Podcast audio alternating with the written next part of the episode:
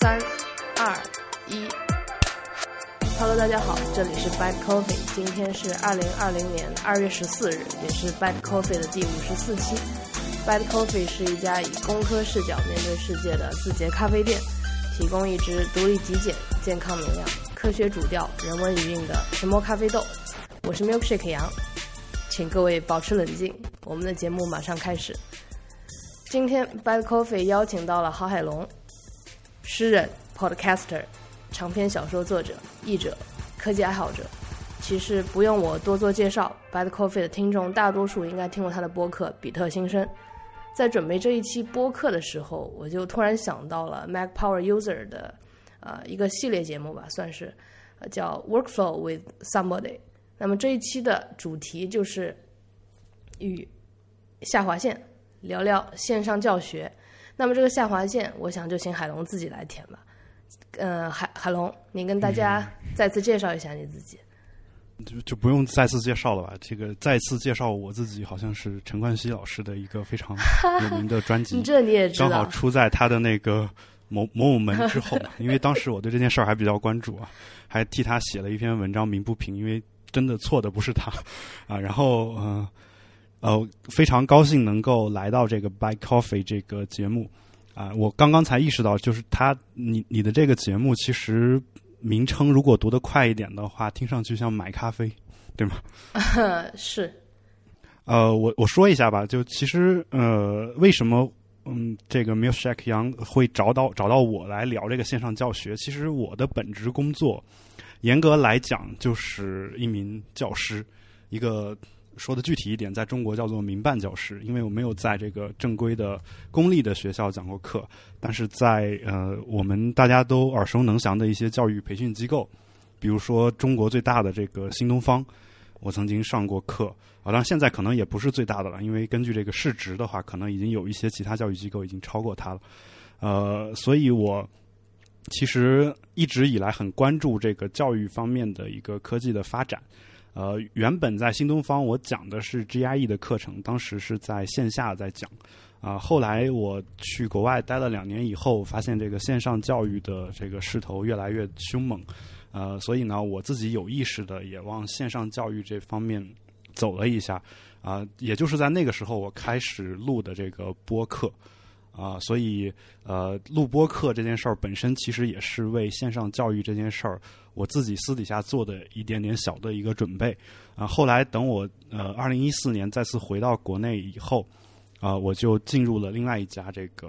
啊在线教育的公司，啊，开始了我的在线教育的这样的一个生涯。啊，一直在这个公司里面，最后做到这个教研总监，大概是这个样子。啊，当然后来呢，我因为自己的一些原因，我又来到了国外，所以现在基本上是线上线下的课程我都会讲一些，大概是这个样子。呃，其实能能够邀请海龙来参加 Bad Coffee 的这一期播客，就是其实还是有很多感触的，因为当时我在听彼得新生还有保持冷静的时候，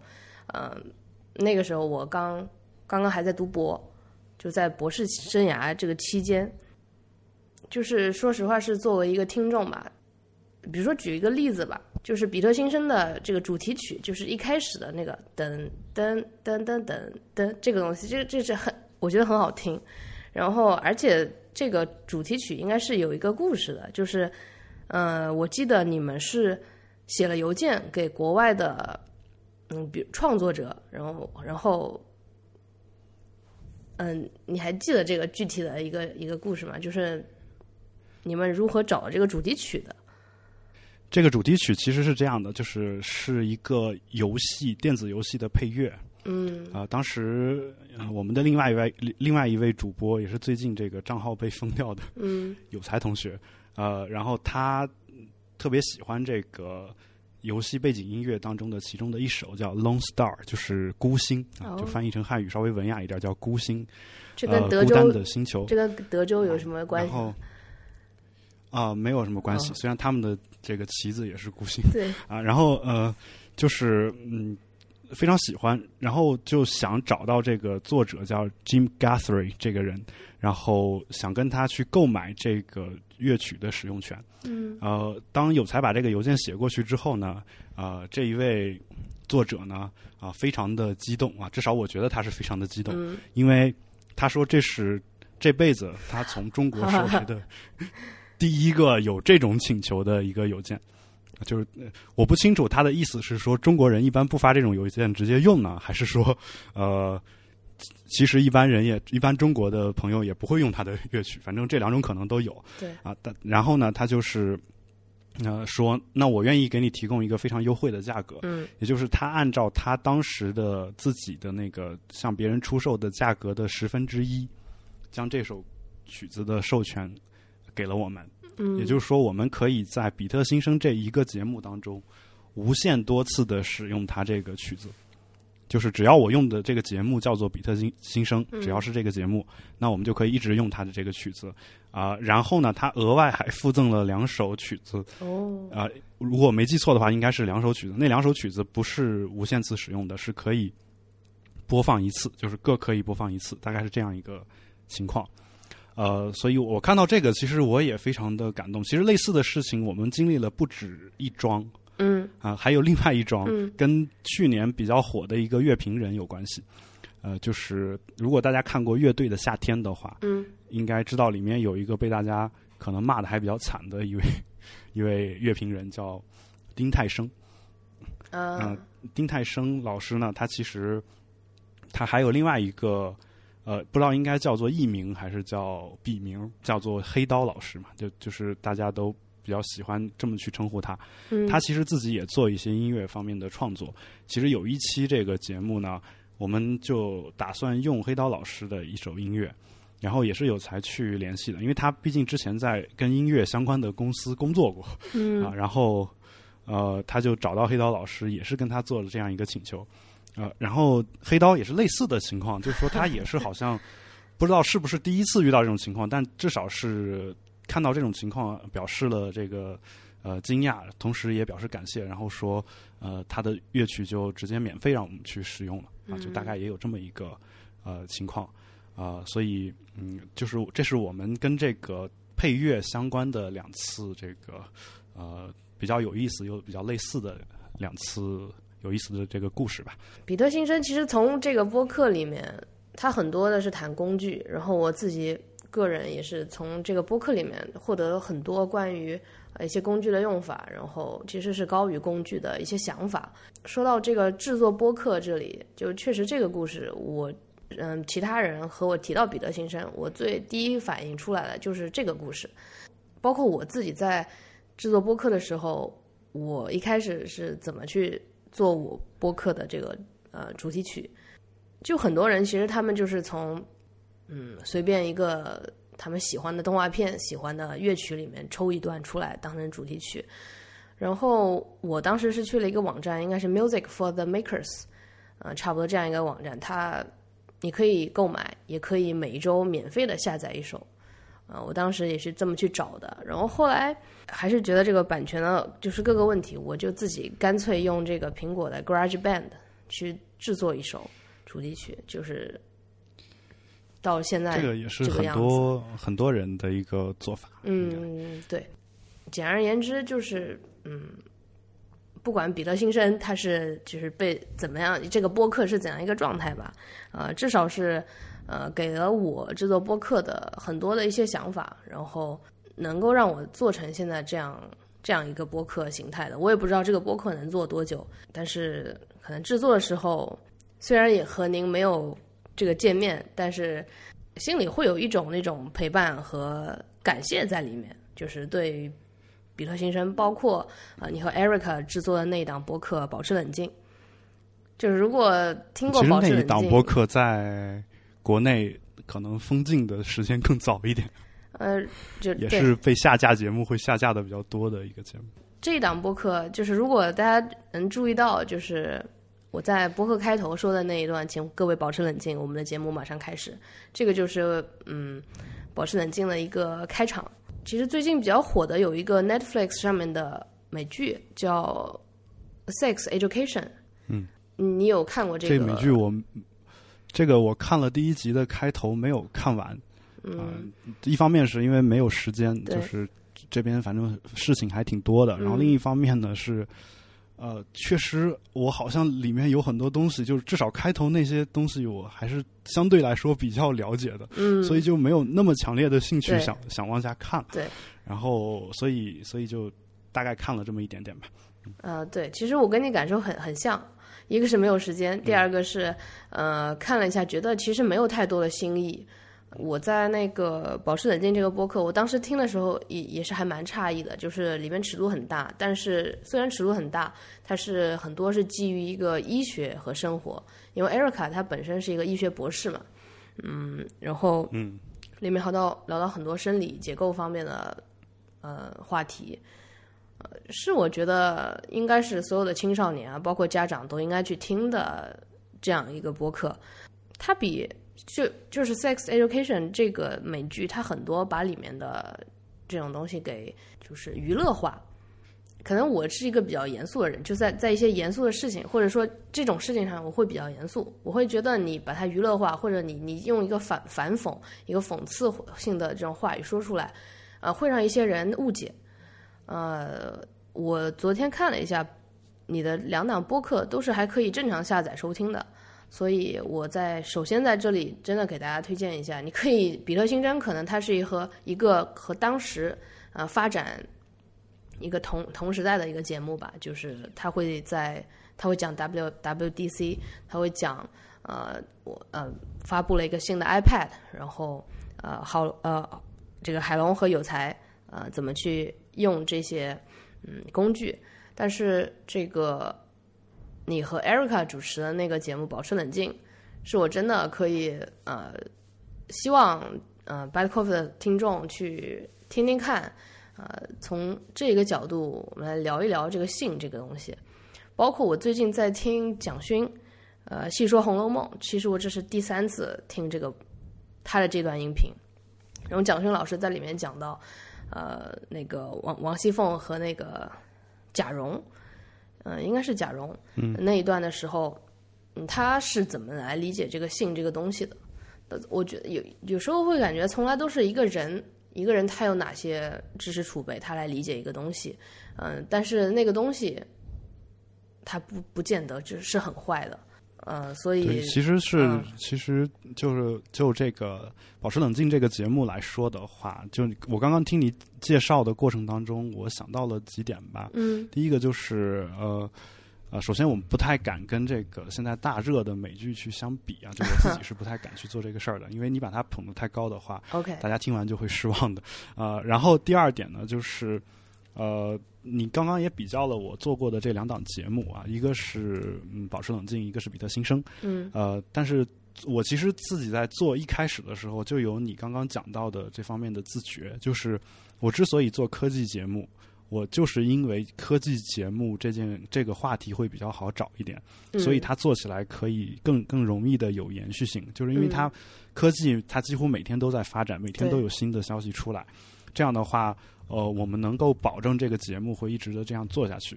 那两性类节目最大的一个难点就是，其实人类的两性生活在过去千百年来，它变化是非常小的啊。就是虽然会有一些新的东西、新的东西发展出来，然后这个很多就是作家，尤其是通俗小说作家，呃，就是那种什么都写的这种通俗小说作家，每一个都会说说，其实所有小说里面，色情小说是最难写的。因为呃，就就就那么点儿东西，你怎么才能写出新意来呢？就是这个事儿就很难弄。那就两性节目而言，可能也有类似的一个情况。呃，所以后来我本来想做的是，等这个节目听众稍微多一点之后呢，呃，我们尽量的去转型成一个就是采访不同的人，或者是呃，就是由这个听众来提供一些。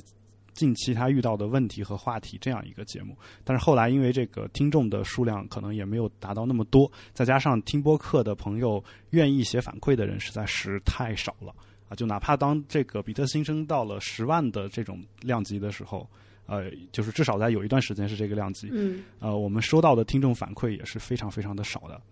啊，所以在这种情况下，所以我我我当时那个想要延续的那那个两种可能就呃就相当于说没有延续下去嘛，也也也可能是加上我自己虽然呃学过经济学，我我本本专业是学就是经济学，然后呃在法国也读过商学院，但是可能我在营销方面其实还不是那么擅长，所以我看网上有很多这个呃两性类的嗯这种微博。的博主，包括他们可能也做一些音频节目，或者是做一些微信公众号什么的。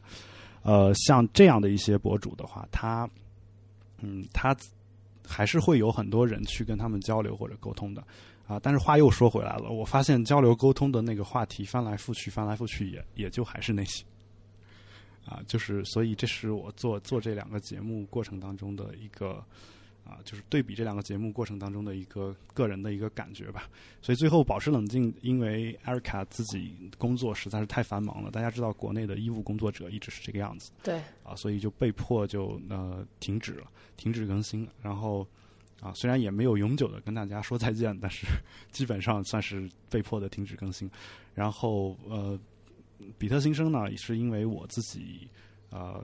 出国，然后。有才在国内本身自己的事务也比较繁忙，因为他也在准备一些，就是因为毕竟人还是要生存嘛。其实有有时候，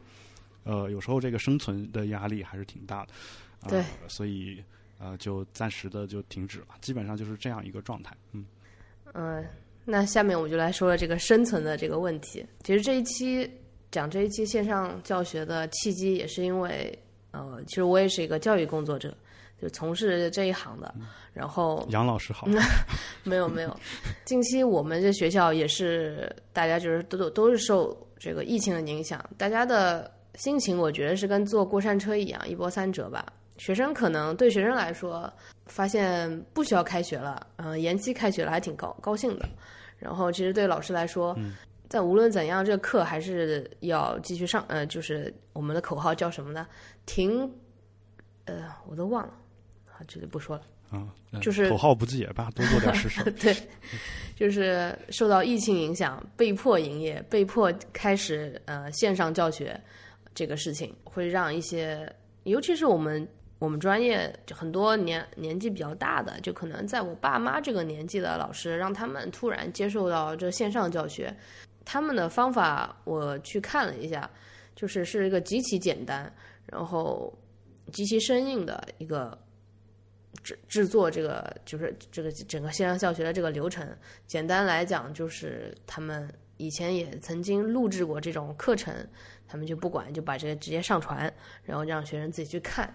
就是我是一个在做事之前会找一找工具的人，就好像说我是觉得如果我没有找到一个趁手的工具，那肯定是我没有找到，而不是没有。工具应该是都开发出来，只是我没有找到而已。我当下就有一个反应，说我好像上过很多线上的课程，包括新东方的这个英语的这一部分，然后也包括像 Coursera 这种，呃，你要积极主动去学习的这个，呃，你甚至可以拿一个某个证书学位的这种呃课。然后你像英语，呃，在新东方我是学的英语嘛，英语这种。对我来说，好像偏文科一点，它不需要太多的，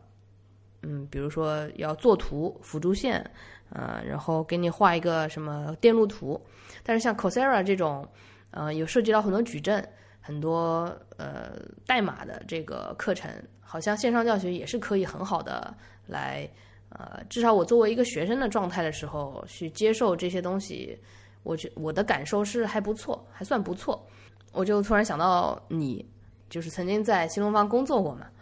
所以我就联系到了你。然后后来你的，我我就问我们要不要，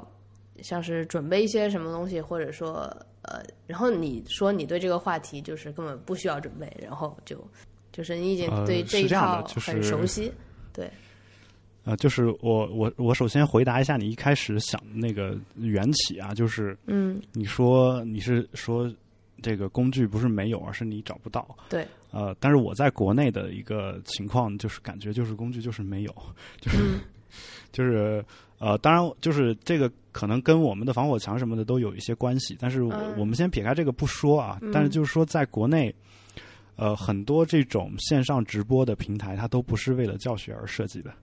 对。啊，就是它是为了娱乐直播而设计的。包括我最早在做线上线上教学的时候，呃，因为我在新东方的时候主要是线下，一般就是下面坐几百个学生啊，大的大的班是这样，小的班可能有二三十个这种学生，嗯。呃，就坐在下面，然后甚至在这种仓库里面去给他们讲课，嗯。因为租租不不是租不起，可能他们为了节约成本，然后嗯租一些这个比较比较呃大，但是又没有什么其他用途的这种地方去上课。然后呃，后来上在线上讲的时候呢，呃，到了就是我的第二份工作朗博网，然后去线上讲的时候，呃，就第二份这个教职的工作啊，就是在那那个地方一开始用的是当时叫 YY，嗯，我知道那个 Y 他们 Y 做做嗯游戏、做游戏直播的那个平台。OK，啊、然后但是它是这样的，就是 YY 它其实针针对这个教育领域，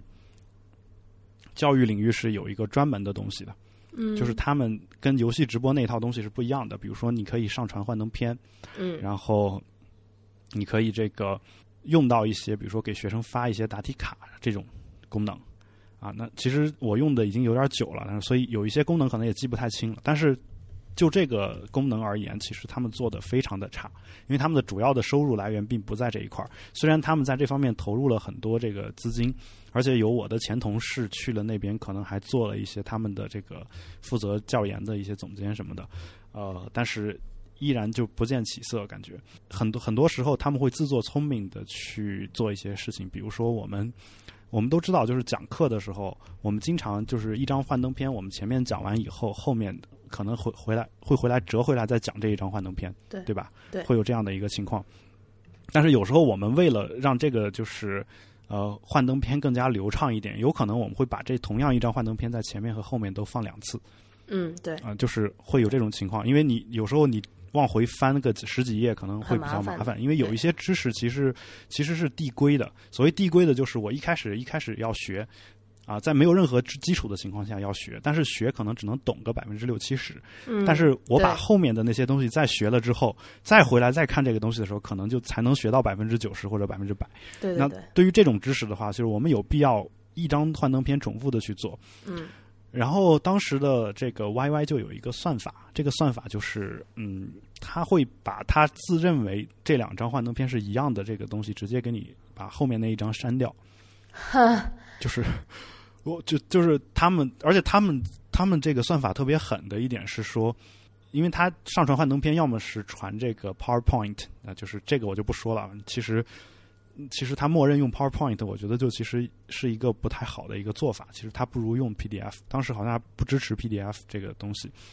呃，现在我不太清楚啊。就是后呃，还有一种情况是上传图片。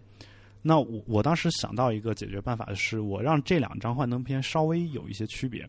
嗯比如说我 我第二张幻灯片上面我，对，我我我在那个角落里面我加一个这个嗯、呃就是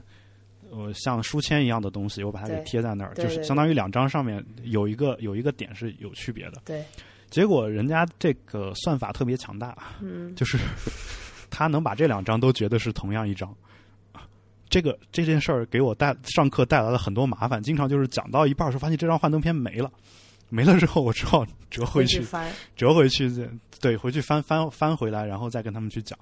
就是这是我我给他们提了很多这方面的一个意见，然后一直也得不到这个就是就是这方面一直没有没有更新嘛，而且后来这个他们的整个教学的这一块的产品可能都呃没有人再去维护了，这是我遇到的第一个问题。第二个问题就是、嗯你在线上讲，你显然你可以用一些高科技的手段，比如你放点视频什么的，对放点音乐什么的。对这个其实在线下我们都经常去干，比如说我们讲到一个一个这个跟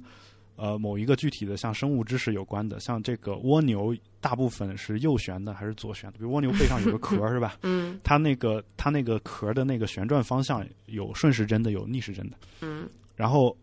那个顺顺时针的好像是更多一些，就是右旋的会更多一些，左旋的就稍微少一点。呃，为什么呢？因为这个东西跟蜗牛的这个嗯交配繁殖是有关系的。如果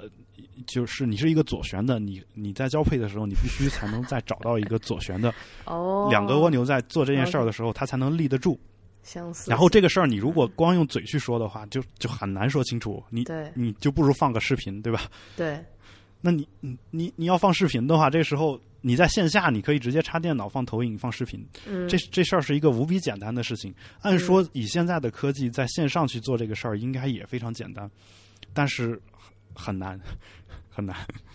啊！更不用说这个幻灯片里面，有时候你可能需要有一些动画呀、什么一些特效什么的。这个时候有时候你是给给这个课程上面，就是给学生带来一些这个实际的一个。呃，惊喜和效果，因为有时候你讲课的时候，哪怕授课技巧再好，呃，你如果讲的那个东西本身很难理解、很难懂，然后呃，这个时候难免会觉得枯燥。这个时候你可能想希望用一些其他的辅助设备来让他开心一些，但是这些东西呢，在都被都被国内的很多这个公司认为是不重要的，然后。哦，所以就不不只是这个 YY 这一家，就是大部分搞线上教育的，我我觉得这些事儿就是你给他们反映，然后他们也都不会太把它当回事儿。反倒是我觉得后来我发现他们做游戏直播的那套东西，嗯，如果你用的好的话，可能还更适合线上教育一点。就是游戏直播，你可以直接录制屏幕，就是一边放屏幕上你玩的游戏，一边去解说嘛。嗯，那我就可以一边在屏幕上放这个幻灯片，幻灯片有动画呢，对对对，自然也可以动起来，然后也可以跟他们去做做这个直播或者解说。但是因为它毕竟不是专门设计来做教学的，那其他的功能可能就会有所限制，所以就是这是我最最一开始遇到的第二个问题，就是理论上我们的科技已经很发达了，但是这些科技它。它没有用到一个就是真正辅助你能让你的教学效果更好的一个这个渠道上面，这个途径上面，就是这是我比较失望的一点。因为理论上讲，呃，线上线下教学其实各有利弊，但是我看到的是，呃，线下教育的好处在线上教育已经没有了，但是线上教育自己的好处它又没有发挥出来，这是我当时在讲直播课的时候一个感觉。另外，当然还有一个感觉就是，其实主流的，因为还是一个都是以线下课为主的，嗯所以我发现就是用这个 YY 做线上教学的，我看到了一些旁门左道的一些东西，就是比如说什么嗯 PUA 培训，听说过吧？听说过，听说过，嗯就就是就是这个叫什么把妹教程，什么类似类似这种东西，其实它是会跟你，比如我我讲的课是一个针对高中生的一个。呃，课程，然后它嗯下面旁边另外就有一个链接，讲的是一个 PUA 培训的哦，一个教然后大家就都就是过去了，这种，呃啊，都过去不至于，但是嗯。你知道，就是这个东西本身是不好的嘛，就是就是这是一个说轻点儿叫不好的，说说说重一点就是基本上是一个对，基本上是犯罪的一个状态。嗯。呃，然后这种东西它是同时出现在平台上，而且呃，可能是因为那边收入更高一点，所以嗯平台会给他的资源还更多一点，那就是、嗯 就是这种感觉。所以最后嗯就是我会觉得说，我在这样一个平台上去讲这个课，会可能会觉得有一些耻辱，就这种感觉。哦，呃，然后后来当然我们就又想办法去换了一些别的一些平台，就有一些那种嗯 to B 的那种平台，就是，他会他说他给你提供这个技术支持，你可以在自己网站上来搭一个，就是你用你自己的域名，最后他你看不出你是在他的那个平台上在讲课，嗯你你感觉在自己的网站上去讲。呃，但是呢，我据我就是目力所及，我看下来，大部分还是，嗯，就是他们的思路可能还是那个呃现在的网上直播的那个思路，而不是真正的在应对教学的这个思路。我给他们提了很多的建议，就是都说我们嗯会改进这一点，但其实呃改进的速度在我看来是 非常慢的，就是他们有自己开发优先级的东西，嗯但那些东西嗯，在我一个就是已经现在已经十几年教学经验了，十年至少十年以上的教学经验也没有怎么改进看来嗯就是不是有没有怎么改进，他那些东西都是不嗯没有那么重要的东西，真正嗯重要的东西，其实触及灵魂的东西都没有动过。啊，也许是那些东西你要改的话，可能需要的这个创新的东西就太多了。啊，如果直接 Coffee 现有的这个直播的平台的模式的话，可能就难一点，麻烦一点。那就是可能，所以他们可能就优先的就不不考虑这些东西嘛。所以我是这种感觉。呃，因为其实线上教学有很多很简单的办法，比如说你你这个呃问一个问题，问这个东西是选 A、B、C、D 选哪一个，其实大家可以匿名的把他们的答案都发过来，对吧？对，就是这种时候，呃，就避免了说我一个性格内向的上课不好意思回答问题啊这样的一个、呃窘境。这样的话，你也可以更精确的监测到学生现在的一个水平和状态。但是，呃，就这些方面，就是他们会做一些这方面的尝试，但是做的在我看来远远不够。嗯，这个就是我觉得就是国内现在的线线上教学工具的一个情况。然后国外的话，啊、或者说我我在这边看到的这个情况是，呃，其实更多的用开会用的那个 Zoom 那个、嗯 Zoom，那个软件，呃，来做线上教学的还挺多的，而而且那个在我看来，在很多层面上，甚至要比很多这个在线教育的这个专门做教学平台的软件还还好一些。啊，就首先就是它没有那些花里胡哨的说我就是专门，呃，就是我我我我用我好像是用来专门为教学服务的一些东西，但其实并没有做好。啊，它没有这种东西，反而有时候你操作起来会更简便一点。就它本来是用来开会的嘛，对吧？对，它然后如果你是不是个平台。对，如果你是一个对，如果你是一个呃，就是下面只有几个学生或者是一对一这种教学的话，嗯啊、甚至你想做一个这种就是录下来，然后放到 YouTube 上面去做直嗯做这个录播的这种教学的话，嗯，其实反而这个东西看上去更简单一点，因为其实有很多呃，如果你不考虑直播这一层因素的话，你你只是录的话，其实你在电脑上录屏，有时候可能都做的会会比现在很多平台要好啊。这个就是我我现在对这个国内的很多工具的看法。嗯呃，然后但 Zoom 其实也算国内工具是吗？因为因为它的总部是在在中国是，然后然后我哦我我昨天才知道这个事儿啊。好吧，嗯，然后还有就是，另外的话就是一些这个录播课程，包括你说的 Coursera，还有什么呃 Udacity 这种嗯这种录播课程的话，就其实它它跟这个演电视剧啥的都是就是原理上是一样的，有编剧，有演员，有有导演，呃，嗯然后跟跟说的稍微简化一点，或者说更容易明白一点，就是跟我们现在录播课也有点像。对，其实我们录播课呃有很多这种技能，包括就是去年好像去年应该是去年吧，利器的那个 podcast 的那个系列，就跟我嗯做采访的时候，不嗯是我提到一个说用那个钉钉钟 来记录这个录音过程当中可能有一些问题的地方。啊啊，然后那个那个方式？对，就是你按一下叮一下，那个声音那个波形会跟其他的波形有显著的不一样。你后期剪辑的时候，你就可以很容易看到。这个方法其实就是 Udacity 录课的方法，这是我最早从他们那儿学 学过来的。哦，然后，然后就是他们，他们就是说我我录录音的人就负责录音，啊，录完音之后我再往上配这个就是其他的一些呃后续后期辅助的一些东西。当然，包括你如果说你讲课的过程当中，你需要拿笔在一个白板上去画的话，对，就是他们用用的那个方法也比较呃特殊，就是他写的那个字其实是在他的手的上方的，就是你能他的手不会把他写的字给挡住，啊、就是用了一些这个视频上面的一些技巧来做到这一点。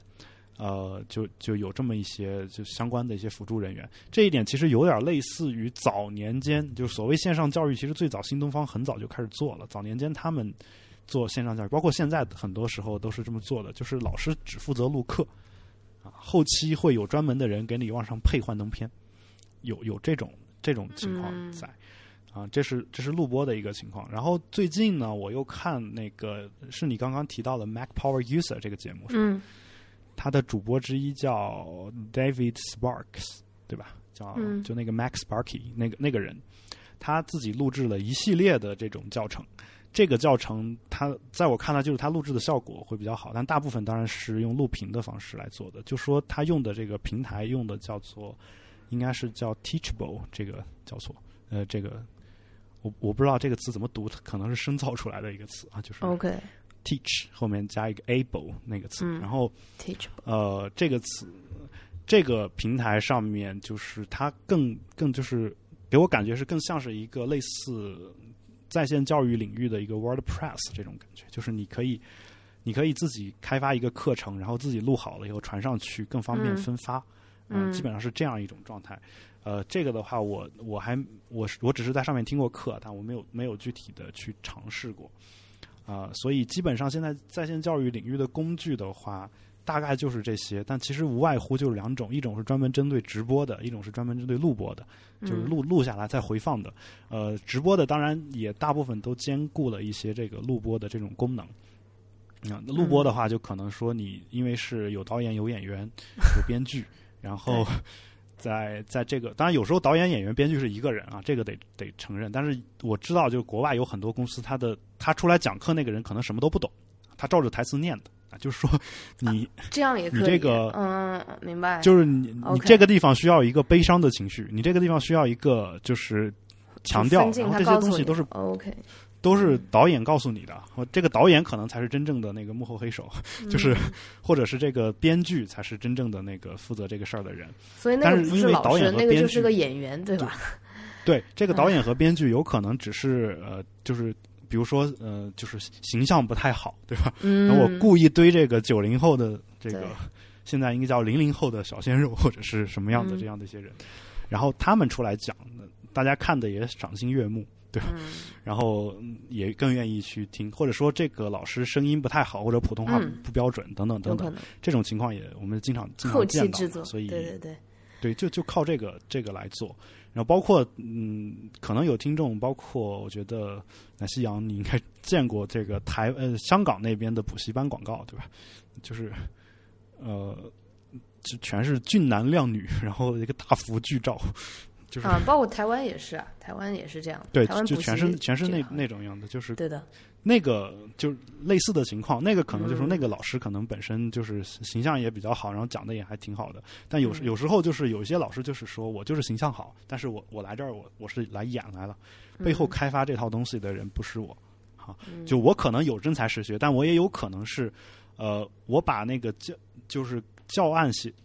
被别人写好以后，相当于剧本我拿到以后，我把这剧本理解了以后，按照我的理解去演，这这算演的比较好的。还有一些可能是说，我也就没理解，反正导演告诉我这儿应该加强语气，我就加强语气。反正在线这个录播的课程，就是国外比较成功的都会比较短，就可能是一集也就是十几分钟最长，短的可能有两三分钟的。那这种导演起来也比较容易一些。啊，然后。当然，如果你要真的讲一两个小时、两三个小时的这个课，那可能就真的得这个老师有一些功力，就大概是这个样子。就是，呃，所以就是这是我现在对这个在线教育的一个观察吧。嗯，不知道你还有什么别的问题？我其实做一个补充吧，就像其实你你之前是说就是民办教师，然后我现在在这个一个公立的嘛，公立的他会给你一套，比如说我们的一些嗯。呃，通知，比如说转教务处通知，什么选择我校在线教学平台组织授课的教师啊，怎么怎么怎么，就是其实他会为学校专门去搭建一套，呃，属于你自己这个学校的在线教育平台。然后我也问了其他一些教育机构，然后各自基本上现在都会有这一套，但是就好像我的感觉就是同一个班底制作出来的，只是主题换一换。然后我就先说一下我校的这个教育在线教育平台吧。我这就是我还花了三十分钟时间，它会有它会有一个那个呃，就 tutorial，对，一个培训三十分钟的培训一个视频，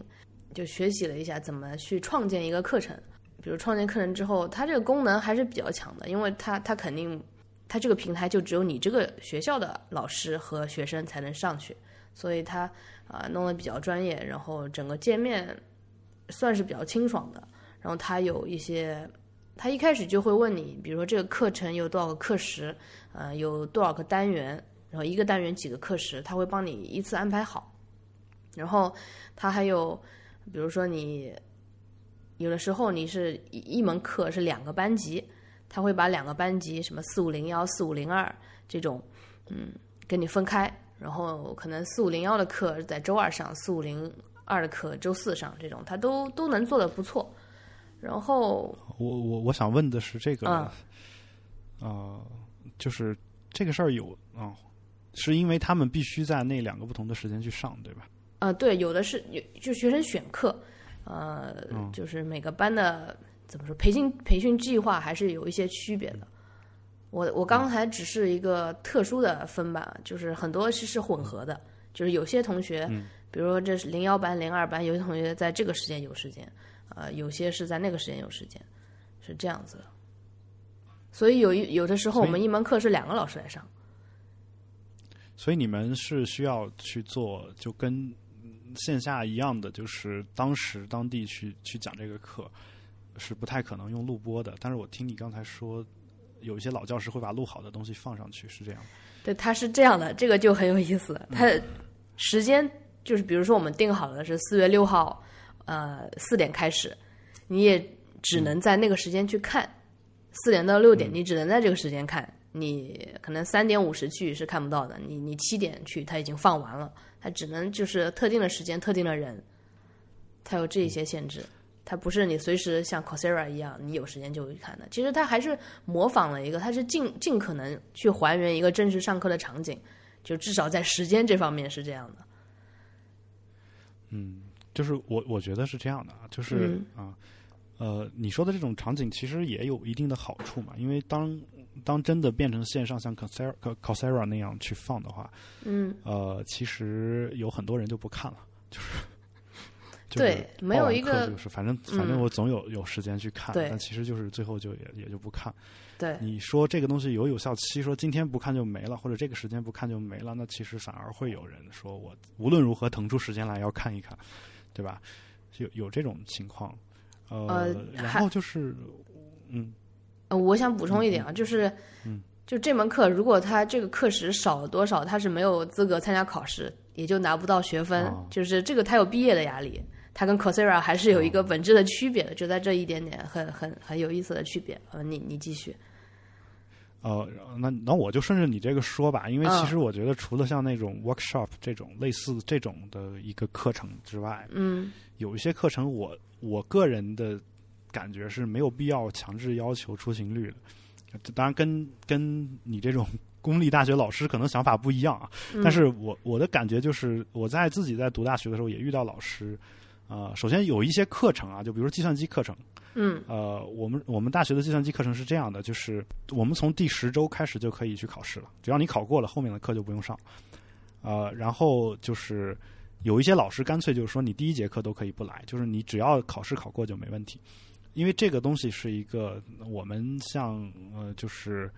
呃，从小到大理论上应该是一个比较基础的一个课程。就像语文、数学、英语这种差不多的一个课程，只不过是有一些地区它教学的呃教学资源会比较多一点，所以小时候计算机学的就很好，有一些学的就比较差。上了大学之后呢，那学的好的那些就没有必要把这东西再重复一遍，所以他会提前会根据给你一个考试的资格。呃，然后还有就是嗯呃有一些课程像我们学的这种嗯。中级的宏观微观经济学，它是有很大的难度的，但这个难度其实更多的是在这个数学上面。这个数学上面的这个东西呢，对于容易理解的同学来说啊，就有一些同学在理解这个东西上，就是比其他人要稍微快一点。他可能自己看书比听老师讲要更快。嗯，就是如果是这种情况的话。我们的一些老师呢，也是说说这个课你爱来就来，不爱来就可以不来。最后反正我的所有成绩都是在期末这个考试上面，啊，或者他平时也有作业，但是你你你把作业领回去自己做就行了，你课听与不听都都无所谓。这个考试你考好了是可以的。那有一些课，当然我也说了，有一些例外，比如说像 workshop，或者是就是你需要跟别人交流沟通。啊，去做 presentation 类似这种事情的这种课，他其实也在训练一些其他方面的能力。那个的话，你如果不到场，可能会有一些问题。呃，嗯，但是就是我其实觉得，就是对于某一些课程来说，这个出勤率这件事儿，就是呃，就是有一点大学里面一刀切的这种感觉。就是如果他能区别对待不同的课的话，我觉得会更好一些。或者说把这个自主权留给老师的话，会更好一些。至少我读大学的时候，老师大部分是有这个自主权的。啊！但是后来我发现，就老师的这个自主权越来越少了。呃，对，我觉得这个是方便统一管理吧。呃，首首先作为一个老师，我肯定是希望这个学生来听这个课的。然后，嗯，我我有一点不太同意，呃，你说那个只要期末考试过了，呃，他就可以不来这个这一点啊。很多老师是这样的，就很多老师确实是这样的，他的课就是可听可不听。或者说学生在其他的时间，啊，他本来可能就领先这个班上的一些人，他再稍微花一花时间，这个课完全可以不听。但是呢，作为老师的话，呃，一个角度就是说我能给学生带来什么？这个课是不是换一个人讲，和我讲就完全一样？嗯，我在上课的时候一直有反思这个事情。我觉得我毕竟我我理解你的感觉啊，就是我是觉得，嗯，如果那样的话，可能跟一些就知识，它就是只是知识了，它并没有呢。就是比如说我我上完那节课，就是有个学生他给我写邮件的一个反馈，就真实的学生，呃，写了一封邮件，因为我跟他们说我我就是只用邮件来交流，呃，我当时上那门课的时候也是花了很多心思在里面，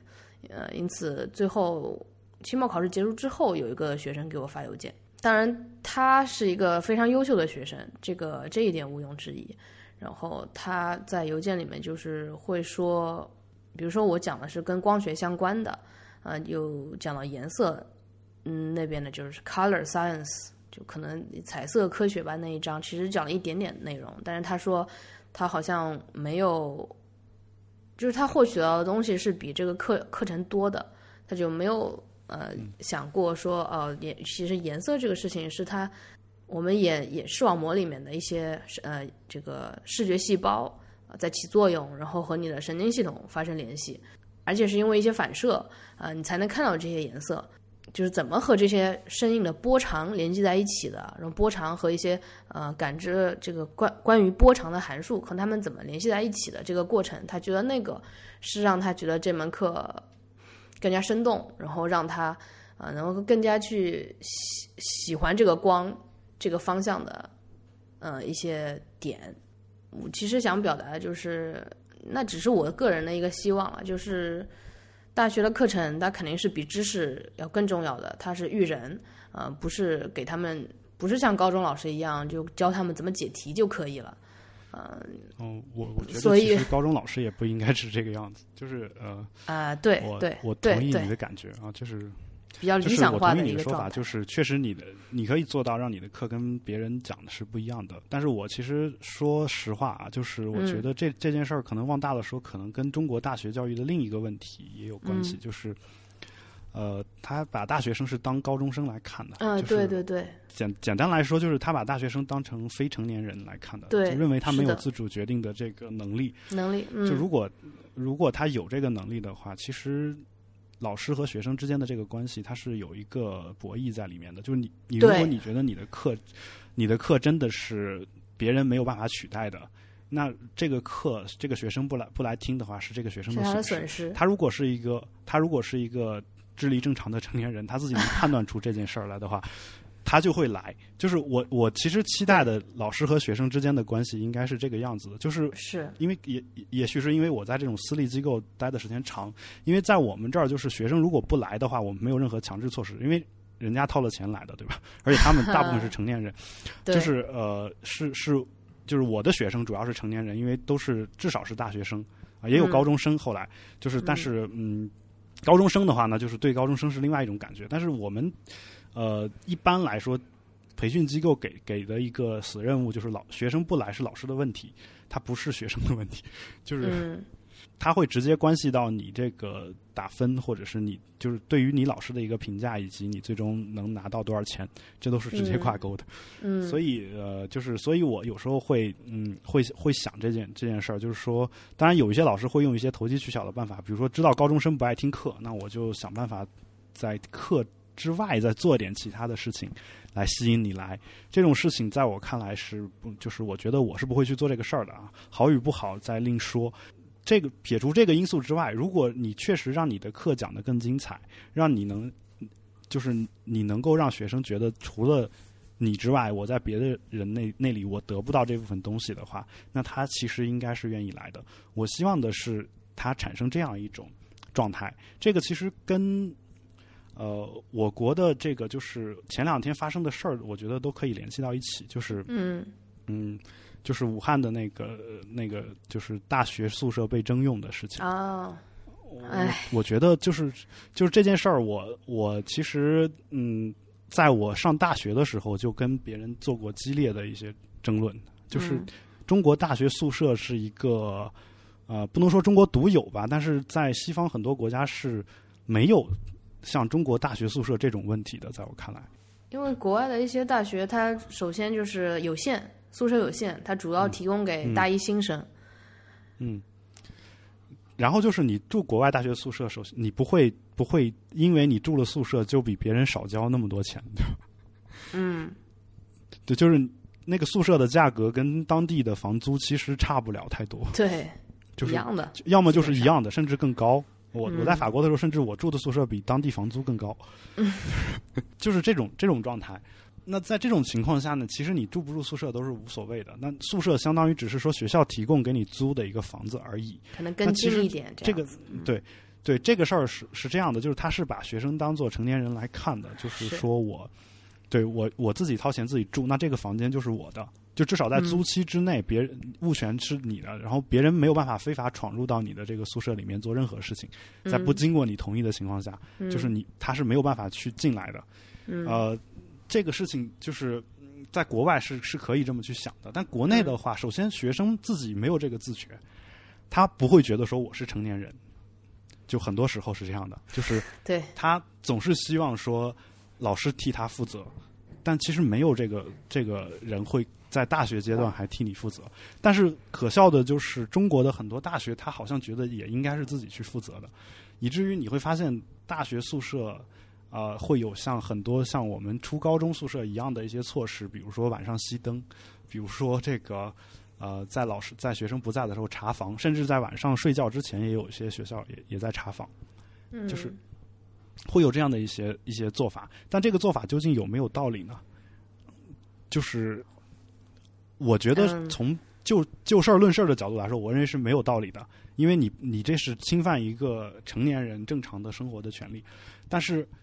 你从另一个角度讲，中国大学宿舍的房租，它是周围房租的多少分之一？就是很低的，它每年可能只有一千、一千二、一千四这种价格，一年。我我我当时住着我们学校最差的宿舍啊，确实很差，但是那也是在北京市三环三环边上，是一个非常昂贵的一个地段。那个地段就是我一年的。一年的这个宿舍的费用是六百五十块钱，就是就是这样这个样子。当然，我们是六个人住一间嘛，所以其实你整个那一间房子，你可以把六个人的钱加起来，那加加完以后，可能也不到当地房租的十分之一，有有可能是这个样子。嗯啊，那那在这种情况下，学校既然给你提供了这种便利，它是不是有有？就是有资格去向你提出一些更非分的需求呢？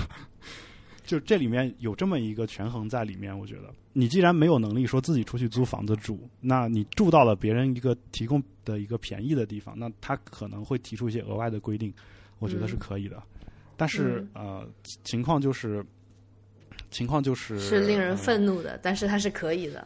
这个就是一个，但情况情情况就是说，有一些学校根本不让学生自己出去租房子。嗯，要写申请，要家长和这个呃辅导员之类的要同意，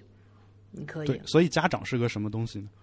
就是他是成年人，成年人的家长是谁呢？就是这也是一个很很奇怪的说法。我我因为大部分高中毕业就已经二十多岁了，嗯，就就不是二十多岁啊，是至少是十八岁了。我大部分同学，我是我也是一直觉得中国的大学生，包括研究生、博士生吧。他都是一个很特殊的状态，和国外是不一样，是有中国特有的。我甚至觉得中国的高中生都是一个很特殊的状态，就是 我我在高中高我我到高三的时候，其实已经满十八岁了。哦，那个时候我那个时候我我去申请请假的时候，那个请假还不是说我平时上课的请假，是假期他额外的要不假就是假期补课的那种假。我去请假的时候还需要家长签字，嗯，就是你不觉得这件事情很可笑吗？就是当当事人可能当时是不觉得的，但是我当时就觉得是很可笑的。为什么呢？因为我爸妈不愿意给我签这个字，因为他认为这件事情很可笑，就是就是你你你你已经成年了，为什么还需要我来给你签这个字？嗯，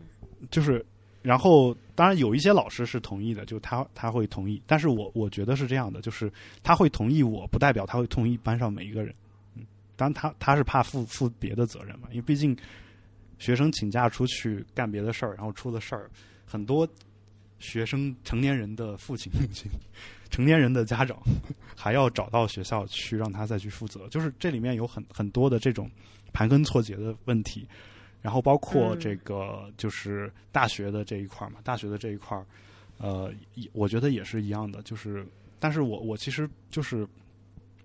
从另一个角度讲，就是反正自由和呃责任这两件两件事情是挂钩的嘛，就是当当你。拥有了成年人的一些做事情的自由的时候，你相应应该承担一些责任。呃，很多大学生，因为我其实之前做过不止一次调查，就是是不是支持学校在晚上熄灯，是不是支持大一学生不让拿电脑。呃，不过这个要说说一点啊，就是熄灯或者断电这个事情，呃，我自己是没有遇到过，就可能我自己在。就是我的大学都没有遇到过这个事情，查房是有的，尤其是在军训，军训那个叫整理内务，对吧？军训完之后，呃，那一两个月也会有一直查房，然后那是大学早期的时候，就大一的时候，我们是没有的，我们是没有的啊。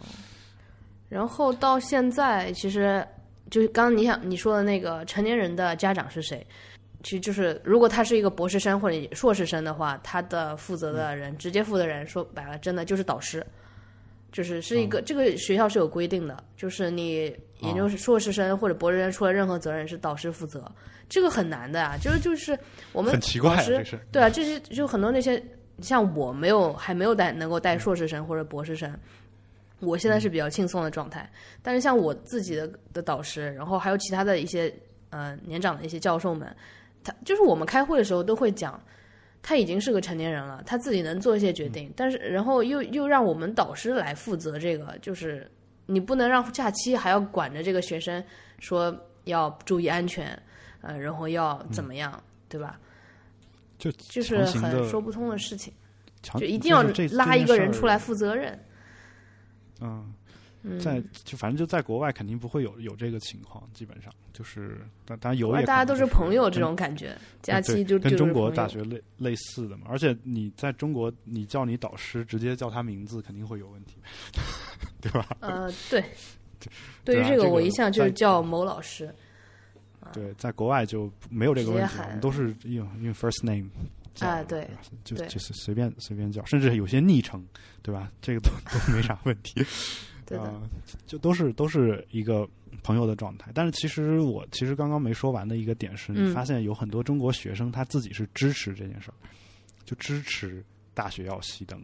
支持嗯，呃，就是要查房这件事儿。的，因为他说如果不熄灯不查房的话，会宿舍里其他有一个打游戏的同学会影响到他的睡觉，嗯，他自己不会去沟通，期望别人帮他解决这个事情。这就很多，他他理由就是这个样子的，但是 就是说我我想说的也就是这个，你说的这个，就是其实作为一个成年人，这件事儿应该是他自己去解决的。对的，就相当于你跟你的室友啊，但是但话又说回来，就反正总总是有一些盘根错节的东西在里面，就是你的室友不是你挑的。对吧？就是这是学校给分配的，学校要求他只能住在这个宿舍，所以我我甚至跟后面还跟其他朋友聊过一件事儿嘛，就包括可能我在保持冷静之前也说过，您可能听过，就是大学为什么要分男女宿舍这件事儿，这个事儿也也在我看来也算比较奇怪，因为如果你承认同性恋的存在，你你你如果承认这个这一点的话，你现在的。基于性别的理由分出男女宿舍来，这个事情是背后的理由是不成立的，就是这是我我的一个感觉。对，所以我我前两天看到武汉的那个那个情况的时候，我就觉得，哎呀，就是从来都没有大学没有把我们当成过成年人看过，当我们的学生，我们的学生自己也不把自己当成年人看。那他遇到这种事情的时候，学校会想当然的就直接。不把你当成能够自己做做主的一个人去看，也不会把你的物权或者是你你你现在是暂时是这个房间的主人这个观点，就是作为他们去做这些事情的一个考量，一直没有这样的一个一个就是我觉得一个有效的机制。事实上，如果你把学生当成年人看，如果社会都认可这一点，大学会省很多事儿。我跟你就是签的一份合同嘛，然后我我履行我的这边的义务，然后你履行你你这边的义务就好。但现在的情况，嗯，不太像大学，不太像是一个成年人之间合同的关系，更像是一个托儿所的这种感觉。嗯，一有什么事儿还是要给家长打电话。或者家长会跟学校质问一些东西的。对，我觉得家长也有问题，就是情况就是这个情况，就是 对，不是就是这个情况。不是说学校一方单方面有问题，也不是说嗯。学生单方面有问题，是学生家长就就学生的父母以嗯及、呃大学这几方面其实互相之间都有问题，所以我一嗯。呃，我一直就是想到的，我觉得很多成年人就是有孩子，即使孩子都已经是大、大人成年人了，嗯。他们自己对。都不是一个成年人的状态。就是孩子又生了个孩子，这一代人，嗯，对，就是就这种感觉。然后我其实一直觉得说，呃，中国的成人真正成年大概应该是在大学毕业以后，就是对于大学生来说，就也就是家长就是跟、跟这个孩子说，你什么时候可以结婚？这个时候，对，就或者说突然这种他呃这个孩子不需要通过家里再支付他的房租，这种这个时候，呃，对，生活费，对、嗯这个时候就是不不需要从家里要生活费以后开始，嗯我觉得他才真正成年了。就是这是我我对中国包括整个东亚的一个感感觉。当然，因为、哦因为这个可能扩散的有点远啊，就是再嗯说的大一点，其实美国现在也有这个趋势，感觉。因为还是上一代和家里一起过，上一代积聚了财富，然后这一代可能没有那么多机会，就反正社会学嗯和经济学都有这个观察嘛，说很多孩子现在上大学其实是自己没有办法交学费的，嗯外国的这些家长也会给他提供提供学费，但是早年间不是这个样子，就早年间外国他还是崇尚说。呃，我把你养到十八岁之后，你就你就不应该管我再要钱了。要要的话，你就可以跟我借，对吧？嗯，这种就是借，当然是也是就是基于亲情的，他肯定不会收什么利息，或者不会收太多的利息等等。嗯啊、这里这个因素是有的，但至少他有这种独立的意识在里面。但现在的话，很多就是还是西方的国家也开始进入了这样一种所谓拼爹的这种感觉的一个状态，就是家里条件好一点，他上大学的时候可能就不用专门出去打工，啊或者说呃打工也不用那么累嘛，就是他们有这个独立的意识，但是并不是说我所有的大学学费都得靠打工来挣。嗯像过去那种一个人打三四份工的，然后读大学的这种情况，现在要这么干的话，会特别特别的累，对吧？而且嗯，不过我我我我我还是想说两个例子啊，是我能看见的。确实，大部分的情况就正如你所说，然后嗯他们就甚至更夸张的，就是拿着父母的钱去做一些追星的这种事情。每次看到这这件事情，我我都是很生气的。但是我还是要讲两个例子，一个是我本科同学，一个是我现在实验室里面的同学。嗯、本科的那个同学就是他是一个很很愿意吃苦耐劳的一个学生，他本身成绩很好。我曾经跟着他一起去新东方去，呃，试着应聘过。当然，我们是就是想教那个数学和物理。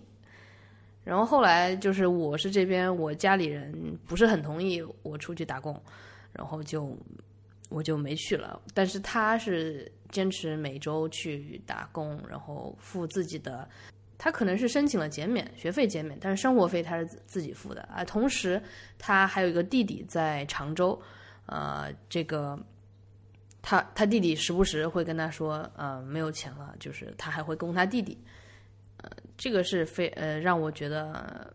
就是第一个例子吧，他能自己，他家里是比较困难的了，他能自己付这个呃大部分的呃生活费，然后而而且还给弟弟这样子。呃，这是第一个同学，这是跟我一起，也就是十呃五年前吧，五年前八年前这样读本科的一个人。然后现在其实我能看见的也是在，呃，就是现在在读博的一个同学，他也是，讲实话，我看他就会觉得比别人更自由一点。嗯、包括他，比如说平时跟我嗯对话，就会觉得不是唯唯诺诺的那样一个状态。而大部分学生，你跟他对话的时候，他是觉得老师是呃，就是他是望向老师的，老师是俯视他的。但是这个学生，他就是自己也是平时周末的时候去呃做一些家教的工作，但是他跟你对话的时候，就你就感觉像是和一个成年人在对话。呃，当然，作为老师，说实话是有点不适应的，就是有时候习惯性的会把你的想法加强加于他，但是因为他是一个比较自由的一个成年人，他他或者说他把自己当成成年人看吧，他跟你对话的时候，他就我们要说这个尊重会少那么一点点，因为就是你这样想，你说的是一个博弈，成年人之间说话就是博弈啊、所以我会有一些些感觉区别。就是能感觉到跟他对话和其他人对话的这些差别，但是其实我是高兴的，就是我觉得能能有这样的一个呃呃人在，是是我觉得能能最起码能看到希望吧。我从来不觉得大多数人我能改变什么，但是从这一个个例子当中，我觉得就是大家能自我觉醒，然后做一些改变，呃，就是尽早的进入一个成年人的社会。其实能更好的去保持那种童心或者说少年的那种气质，我是这样想这个事情的，所以也跟你聊一聊这个。我不知道你在教育过程当中有没有遇到过这样的人？呃，这种情况是有的，但是呃，在中国有句话说，中国老师是最幸福的，或者说东亚三国老师是最幸福的。我同意，这个我同意。就是你你你作为导师，你要负责这个研究生。那从另一方面讲，你说的话，研究生也不敢不听，就大部分情况是这样的。是的，对啊，就是，他会很高兴的完成你吩吩咐下去的任务。他会，他就是哪怕不一定很高兴，但是会会完成，对吧？就是就是，或者说，嗯呃，是有以前有一个这个师妹，呃，她老跟我要一些工作做，我说我没有什么工作给你做，呃，然后有一次实验室需要买那种一次性的手套，我说你去帮我买一点，然后他买回来了，然后我说谢谢，然后他就非常异常高兴，我说你这个高兴了干嘛？我让你去相当于跑腿的工作，但是他说啊，我就完成了这个什么什么任务，很高兴，就是让你哭笑不得这种呃这种。我觉得挺好的，幸福感挺好的。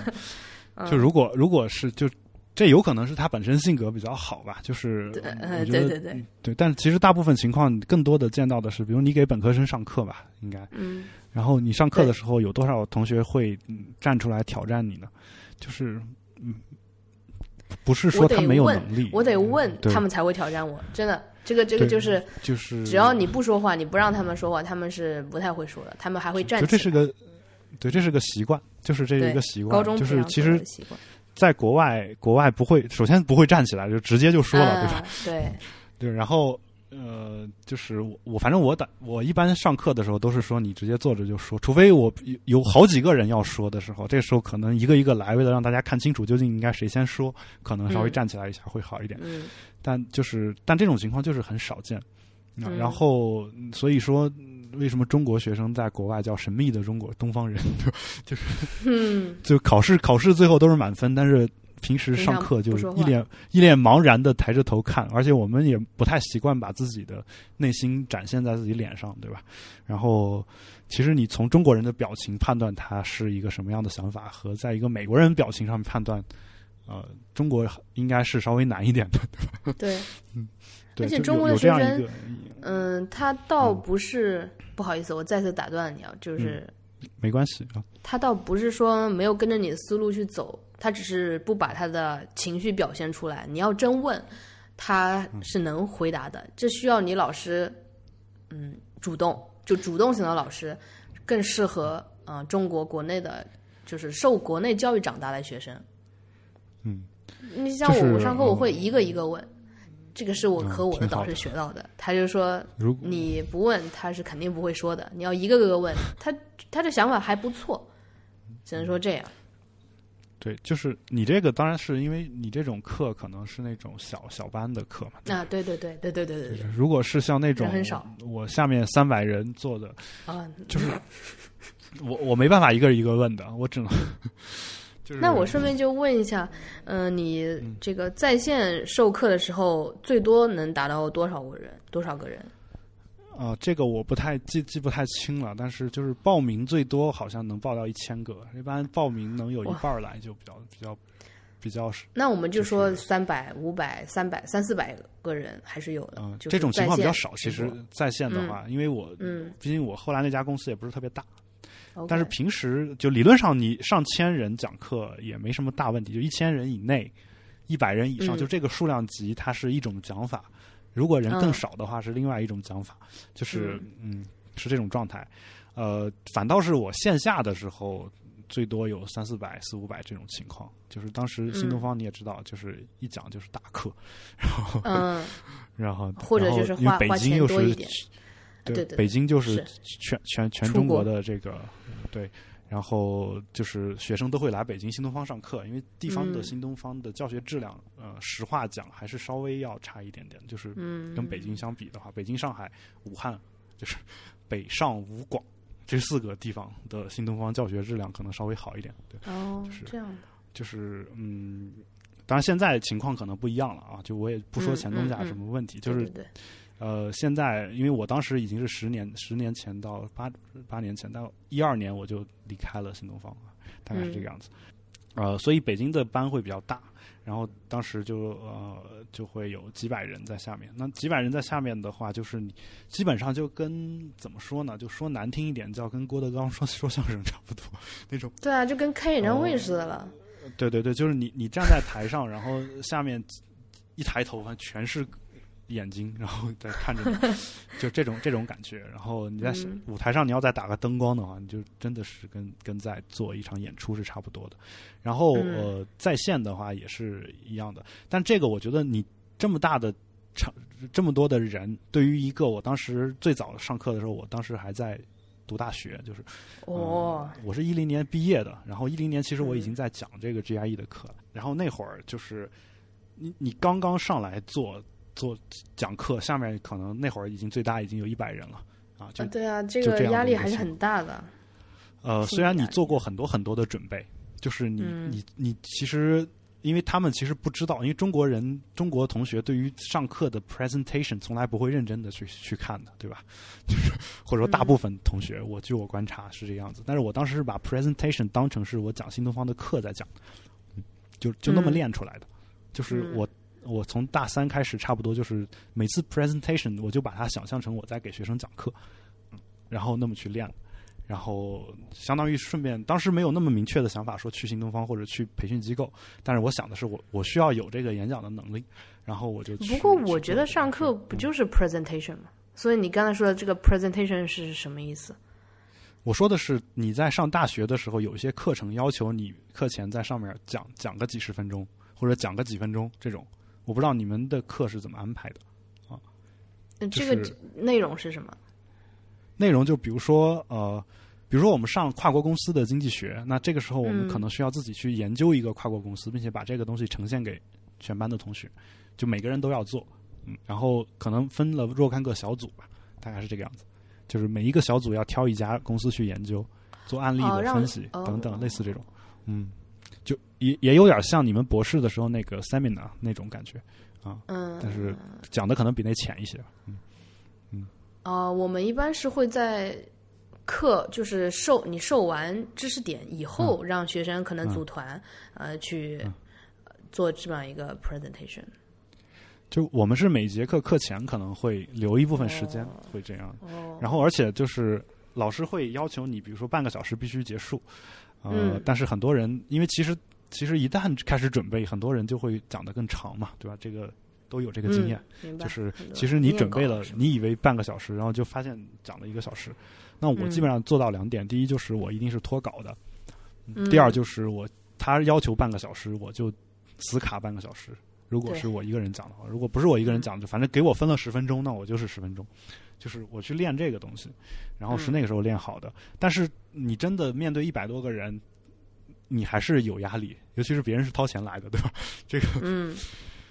那这个时候怎么办呢？这个时候，嗯这个时候，我觉得我在这方面没有遇到特别大的困难。虽然一开始可能，呃，一开始那两个班可能打分并没有那么好，但是后来慢慢就好了。就是因为就是我说的，中国学生习惯性的听你的话。哼 你如你你很难想象你在法国或者其他一个地方，你你你找个三百人的教室，让一个刚大学刚毕业的人出来去讲，然后还讲不出问题来，我觉得很难的。对，就是尤其是是不断的这样的，就用问题去提问你、挑战你。对对是的。然后呃，而且其实如果你刚开始讲课的话，你没有没有办法没有那种处理这种问题的经验，就是有一些问题其实跟这个课程可能并没有关系，你不会也就是不会了，然后也无所谓。但是你一问，学生把你问住了，你就会紧张，可能会有这种情况。对的，对，然后就会去编一些东西，就其实其实这个对对学生是有害的，但但中国学生的特点就是他其实不问，那你嗯。你就把你你你要讲的这种东西给他讲下去，好好讲一讲。那一开始的话，如果真的有觉得呃就是学生有一些疑问的，那我也会跟他说，那要不你一会儿课课下来找我啊，就嗯大概一开始是这个状态，后来就好了。后来你讲过几个班以后，就见过这个阵势以后，就就没什么可担心的，对吧？然后慢慢的就可以讲。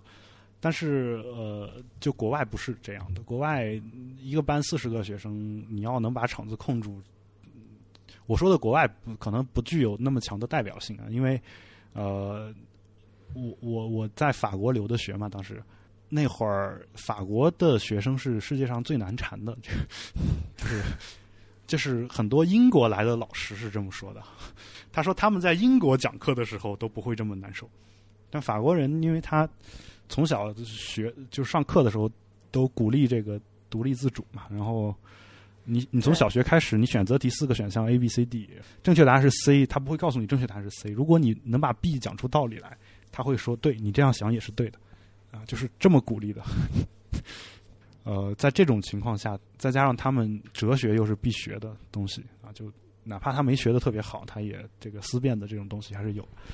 然后，所以上课就会一直不断的提问题，一直不断的提问题。嗯，这个会有对有有有一个，因为我在那个，我曾经在一个 workshop 里面，呃，老师提出提出就是提出了一个问题，就是呃，你现在你要去参加一个呃学术会议，然后你要穿，它是其实是一个案例。然后说里面这个主人公穿了一个破洞牛仔裤，然后很可能摇滚明星的那种打扮去参加，就去 presentation，啊、问可不可以？然后当时这个就是是在美国的一个高校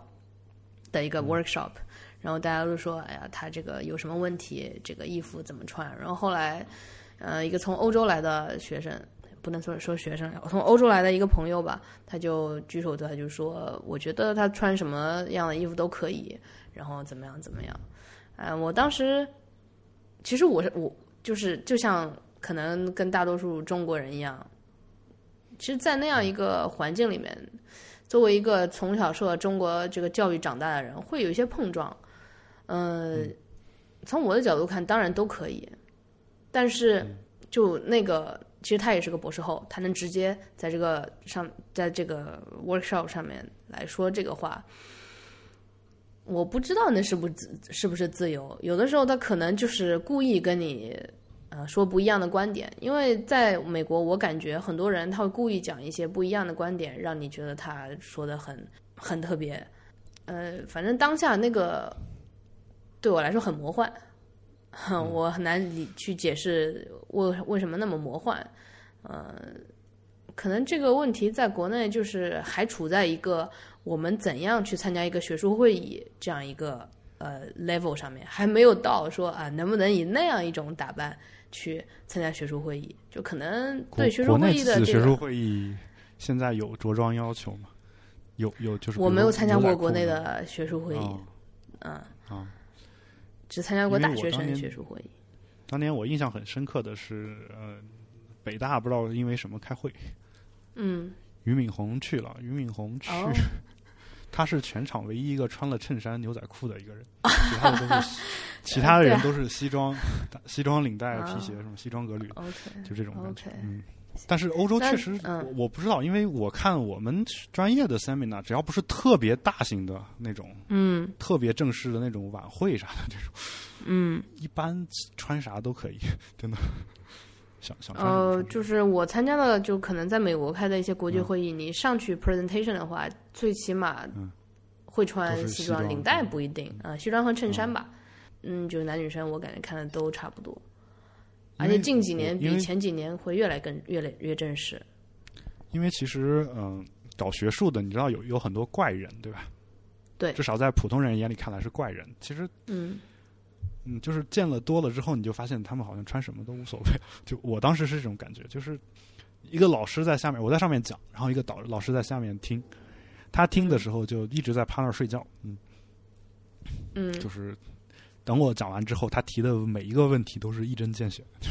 就那种。因为他在睡觉的时候是听课的，这个我也深有可能是。他提提，也有可能是他提前把我的论文看完了，然后然后这种感觉就是就是一样的情况，就是反正就是他他他是在那儿睡觉的。还有就是说他上去讲课也是一个一副很随便的这种样子，但是其实他是有这个真才实学的。他他会觉得说除了学术以外，像什么着装呀什么的都不重要，都不重要。所以我根本不想去想这些事情。就有一些有一些教授是这样的。嗯，你应该也见到过，对吧？嗯，对，你好像是跟生物有关的，是吗？就是嗯，生物医学光学这方面，对，那这方面如果你要进实验室的话，肯定实验室本身还有另外的着装要求吧，对吧？像我们搞这种社科的、经济学的，呃，就其实因为也不需要存在消毒呀什么的问题，所以好像穿的就更随 随便一点。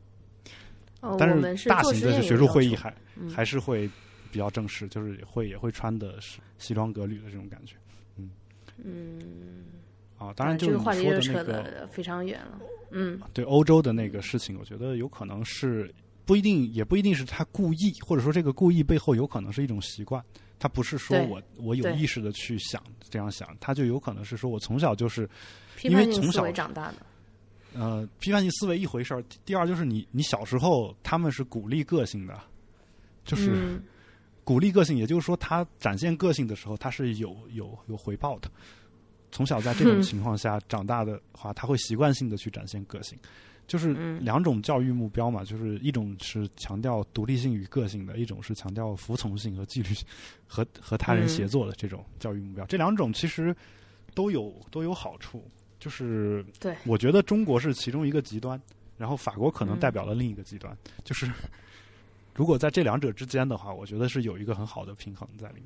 嗯，那这里其实就扯得非常远了，我觉得。对，然后我啊回回回回到教教育这方面吧，就是嗯在线教育和线下教育。线下教育的话，大概就是这个样子。呃，但嗯等你线下教育那个正式有，就是都不发怵的话，你在线教育的话，呃，转转到线上的话，一个最大的难点就是所谓对象感，就是啊，就是我这个词也是我跟别人学的，我一开始不知道这个词哎，其就是实我我是想跟着这个，我就提一个问题，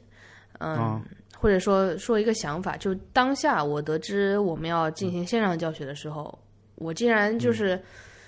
就是每次会有这种，就是开一门新课的话，会有一种小小的羞耻感，就是呃嗯去上课之前。会有一种小小的羞耻感，但是当我得知啊、这门课线上教育，然后好像这个羞耻感就没有了，我就觉得可以更更愉快的做自己，然后把这个该讲的东西讲讲讲好，然后表达好就好了。呃，哦然后我不知道和你说的对象感，就缺缺对象感的缺失有没有一定的相关性？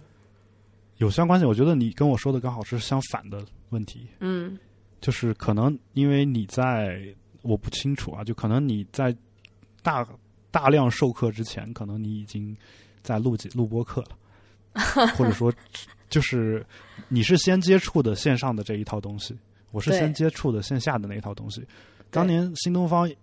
呃，举个例子，一个暑假六十天，连续六十天上课，一天十个小时，这十个小时你一刻不停的要讲，就是一天十个小时，你从早讲到晚吗？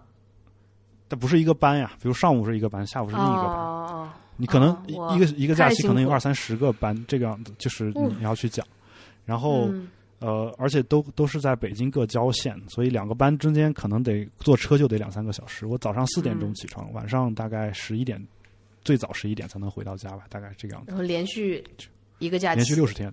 连续六十天，嗯，基本上讲完就得大病一场，就是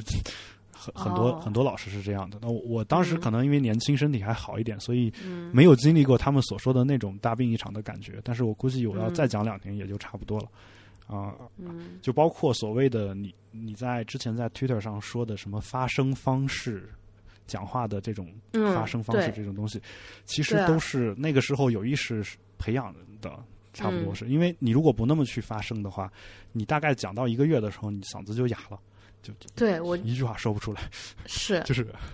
呃，所以你需要就是跟一些这种，但其实你用的发声方式，一天十个小时也是回嗓子的，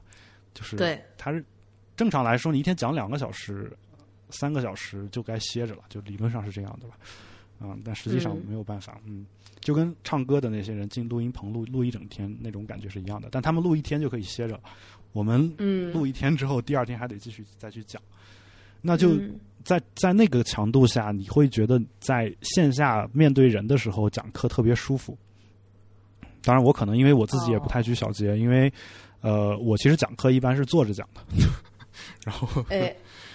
对，然后然后然后站着讲有时候还挺难受的，也不不够随意，就是坐着讲，就是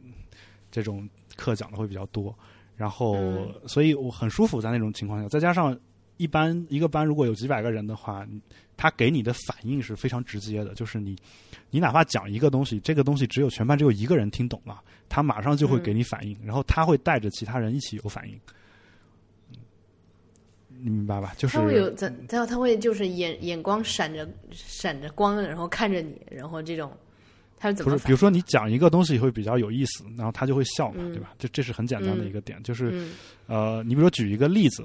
这个例子是你讲讲到你过去遇到的一个故事，你为了让他更加深对这个知识的理解，你举了一个例子，但这个例子可能本身又比较有意思，他就会笑。如果你只有只有一个学生，或者只有五个学生，这五个学生如果没一个听出这个梗来，你就哦，你就你就就是很尴尬了，啊，对对对，就特别尴尬。但但是是。但是人数超过一300百人。就不会有任何尴尬，就不会有任何尴尬，因为一百个人总有人会能听出来，嗯，就是这个状态会特别好，而且学生开心了，你讲的也开心，就是一个相辅相成的一个状态。但是嗯。等到线上的时候，你你一下子这些东西就失去了，就没有了，嗯，就没有了的话，嗯你会觉得你最早录，就像你最早一个人第一次录播客的时候，我不知道你有没有这种感觉。当你面对拿着话筒说话的时候，如果你手上没有稿子啊，我不我不清楚你有没有稿子，就是如果你没有任何稿子，你就对着电脑屏幕说，说两分钟，是不是就觉得挺尴尬？啊，然后我呃，我对我我倒是没有稿子，但是是那个有大纲，就比如说五条，我要讲到这个我东西，我会这么去弄。嗯。那里面还有一个问题，就是当你对着电脑讲，或者说你对着墙说，我就说那对着墙说吧，对着墙你讲讲个两分钟，你如果中间有一句讲错了，你是不是恨不得从头开始再讲一遍？嗯，对，对，就是一样的，就是线上教育最早的问题也是一样的，很多线下讲惯了的老师。线下讲课风趣幽默，学生很喜欢，哦 然后教学就是讲的特别栩栩如生，很生动。当他一旦嗯在在线上讲的时候，一一下子就你发现好像就是在照着念稿子一样，或者照着念课本一样。就是我不知道你有没有体验过这两个。这个我我能想象，我能想象一些嗯。老师，就是我看到他们录制视频的样子，就会显嗯。得很、很不知所措、很 awkward 的那种感觉，就是好像就像没有就像我们当年就是对。老师要拍宣传照一样，就是 宣传照，然后摄影师会问说你你你拍，就是他拿拿起照相机会问一句说你是不是现在觉得比你讲课还紧张？嗯，那是啊，就是，正常人来说，你比如说当众演讲这个事儿，大部分人其实是特别紧张的。理论上照个相应该比他比他轻松多了，但其实对于大部分我们当时的老师来说，面对学生不紧张，面对镜头的时候反而很紧张，就是就是这种。那这个有点意思，这个有点意思。就是我感觉我面对镜头就是是不紧张的。就你你是你刚好刚好跟我调过来嘛，就是你是先嗯掌握了那个、呃在录播课还有 vlog，电脑上对。这种说话的这种这种手段，然后再去讲课。对，不过你说到录 vlog，我其实最早的播客也是视频，那会儿是二零零八年、零九年、零八年啊，但是嗯那会儿的视频后来就基本找不着，视频网站都快倒闭了，嗯，然后嗯，就反正就是呃，就从线下到线上，就对于当时转型期的那些老师来说，最大的问题是这个。比如我经常还会见一些见一些投资人嘛，啊，他就会问说：“那你觉得线线下呃，你线上的优势是什么？”然后我就跟他直接举一个例子，我说：“你现在对着电脑屏幕，你给我一口气儿说两分钟话。”我我直接跟投资人这么讲，他他一听就明白，他一听就明白了，就是他跟我说是没问题的，但他对着电脑屏幕他就说不了两分钟。嗯，因为我自己又录播课嘛，所以我对我后来直接。因为我刚好是线下讲完之后，我就录播课去了。录一段时间播课之后，才线上讲，就相当于我正好把这个事儿给衔接上了。对，是就就没有这个问题。但是很多人是有这个问题，因为你你讲一个，比如你线下你讲一个故事，大家很开心一笑，你线上听不到任何笑声，就你讲完之后没有下面没有任何反应。这也是为什么一个人录播课会比咱们两个人对话要更难一些。你也有体会吧？应该 就是。嗯，说实话，到到现在就是已经习惯了，就是自己录单口，嗯，会假会我会假想有一个那么一个可能谁在在那里，那个就是所谓的对象感嘛，就是你把电脑想成是活生生的一个人，甚至呃有一些这个心理学的专家会说，就包括我前同事乔淼，他呃他会告诉我说，他会告诉一些其他老师啊，但他没有跟我说过，就是当你。当你对着电脑讲课的时候，你你可以加一些手势，虽然没人看见，但是就是你就假装你是在面着面对着很多人在演讲啊。我后来甚至在地铁上看到一些，就是当年我上大学的时候觉得特别像疯子一样的人，但其实后来我发现其实是一样的道理，就是他们戴着耳机在跟别人打电话，一边打一边在那甩手。嗯，哎，是我我是这样的人，我是这样的人。啊，对，然后我一开始觉得很奇怪，我说为什么要甩手呢？后来发现就是其实他是在在假假想自己在做演讲。后来我发现，确实对在一些场景下面确实是有帮助的。这个这个方法，就是他是呃，我我不清楚心理学原理是什么，但它确实是有帮助的。就是相当于你自己给自己制造了一个尽可能让你这个情境像是那么回事儿，嗯，这种感觉。所以就是线上线上就是这个，然后就是当然线上你你你不能够再讲那么多的那种就是活跃气氛的东西，因为哎对，虽然你你面对的是可能还是几百个人上千个人，但你毕竟不是个直播，不会有很多弹幕弹出来，然后 给你刷飞机嘛。对，然后他他他会有评论区，但评论区也更多的是偏向知识的回答问题。哎，对对对，不会不会说给你献花啥的，献献花倒是有，现在很多都开发出这个功能来了，但是不会说有那种什么就对啊，飞机啊，什么火箭什么这种东西，没有这种东西滤镜功能呢，就是给老师修饰滤镜。就是如果你没有这种东西的话，那你直接直接就是。讲那种跟课没有关系的东西，其实就会很尴尬，因为你你面对的可能是几十个人，但其实学生面对的就是你一个人，就是这种感觉。就他他感觉是跟你是一对一的，其实你是一对多的，所以就是还是有一些有些这方面的区别吧。嗯，然后嗯，这是我觉得就是我看你的话题里面也讲到了说线上教学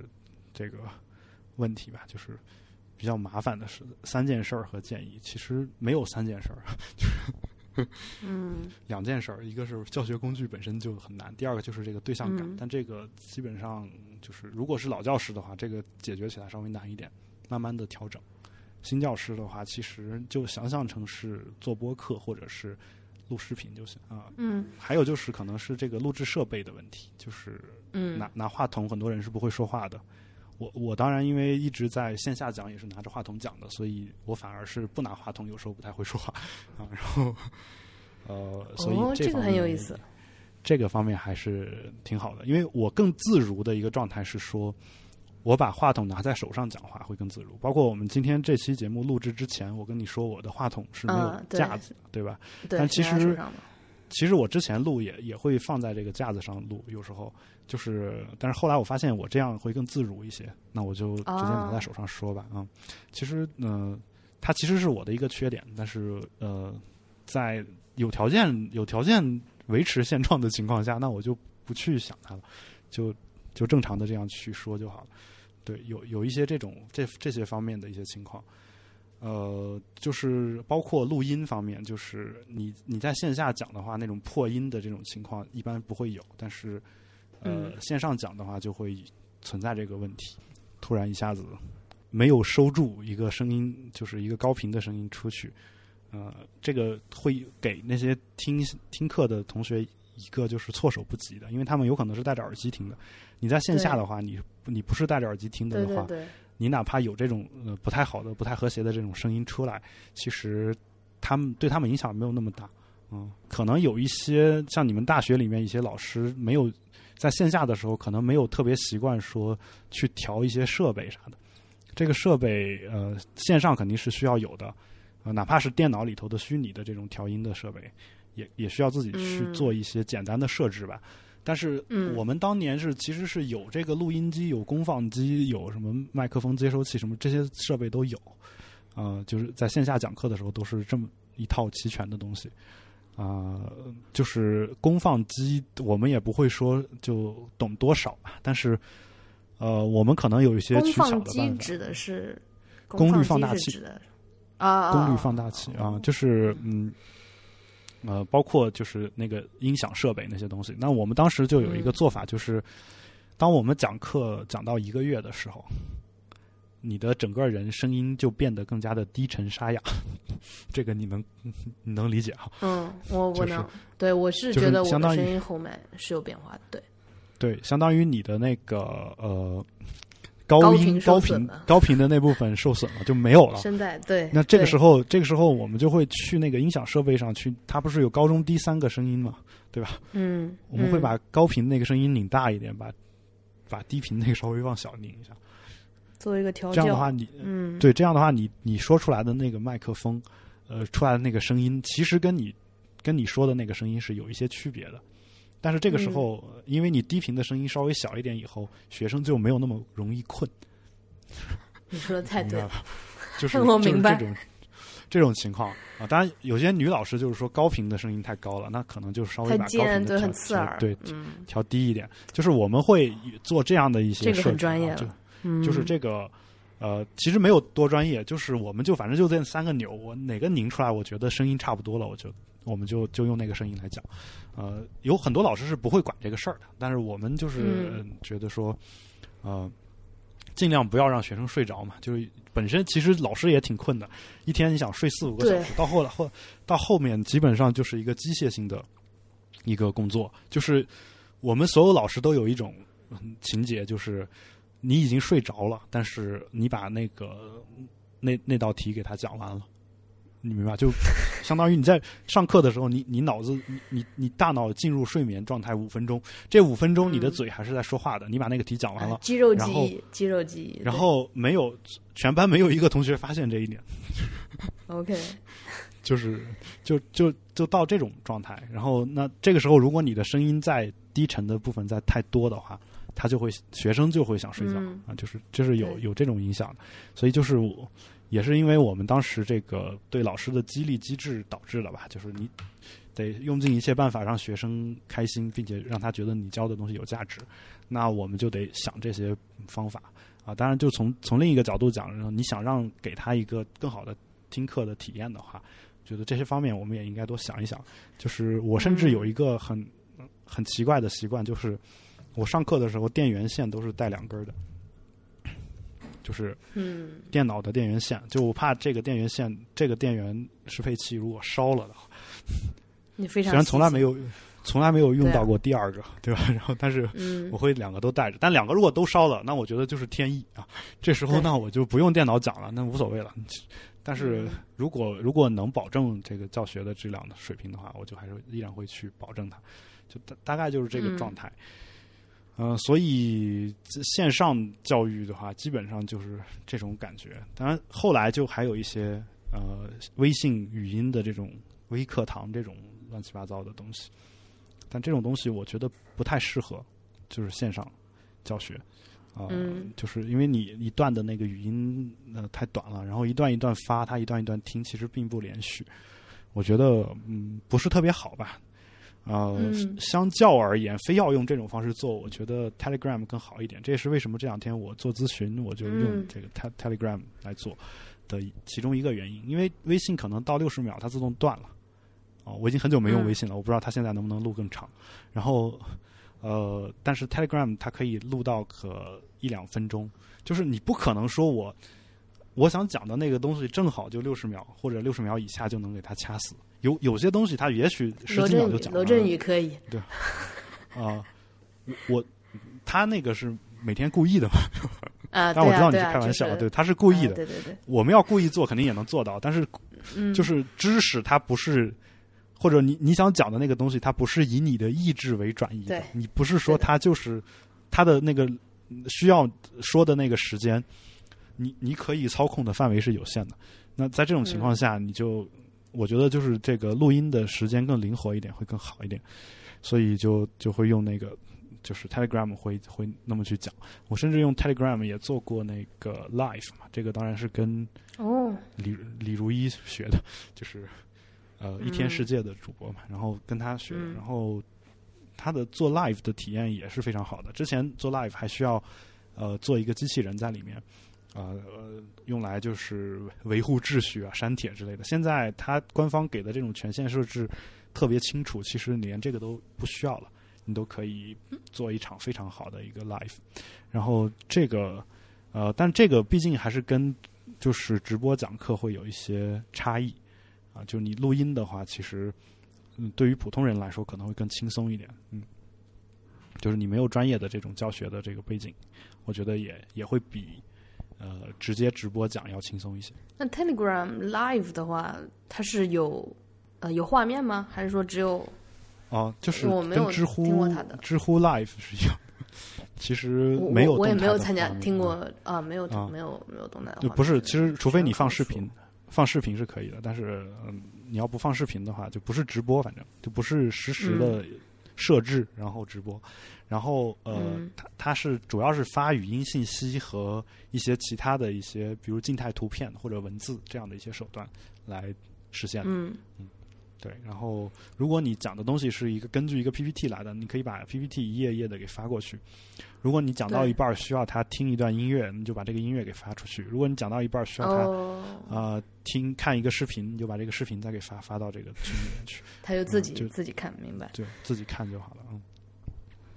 我之前看到一个人的视频啊，叫《忍者 ATM》，我不知道你有没有看过。它的整个概念嘛，就是那种白板的动画。嗯呃，他会在白板上写东西，然后那个白板好像上面有一只手悬浮的手，给它全部就是写写出来，然后擦掉，写出来擦掉这种。嗯，就我的感觉是，就在我要讲的这种这两门课里面，呃，得画一些光路图。哦，呃，要实际去制作，就是用 PowerPoint 去制作这种光路的，呃，这个光从这一点出发到那边，那会非常麻烦。呃，呃因此这一部分我是想着，呃，有一个方法，我能在这个比如说 Notability 这上面来实现。然后，但是呢，我又不想去过多的去剪辑一个东西，啊、所以我我目前有一个思路啊，嗯我不知道，我我有一个思路，不知道行不能不能行得通，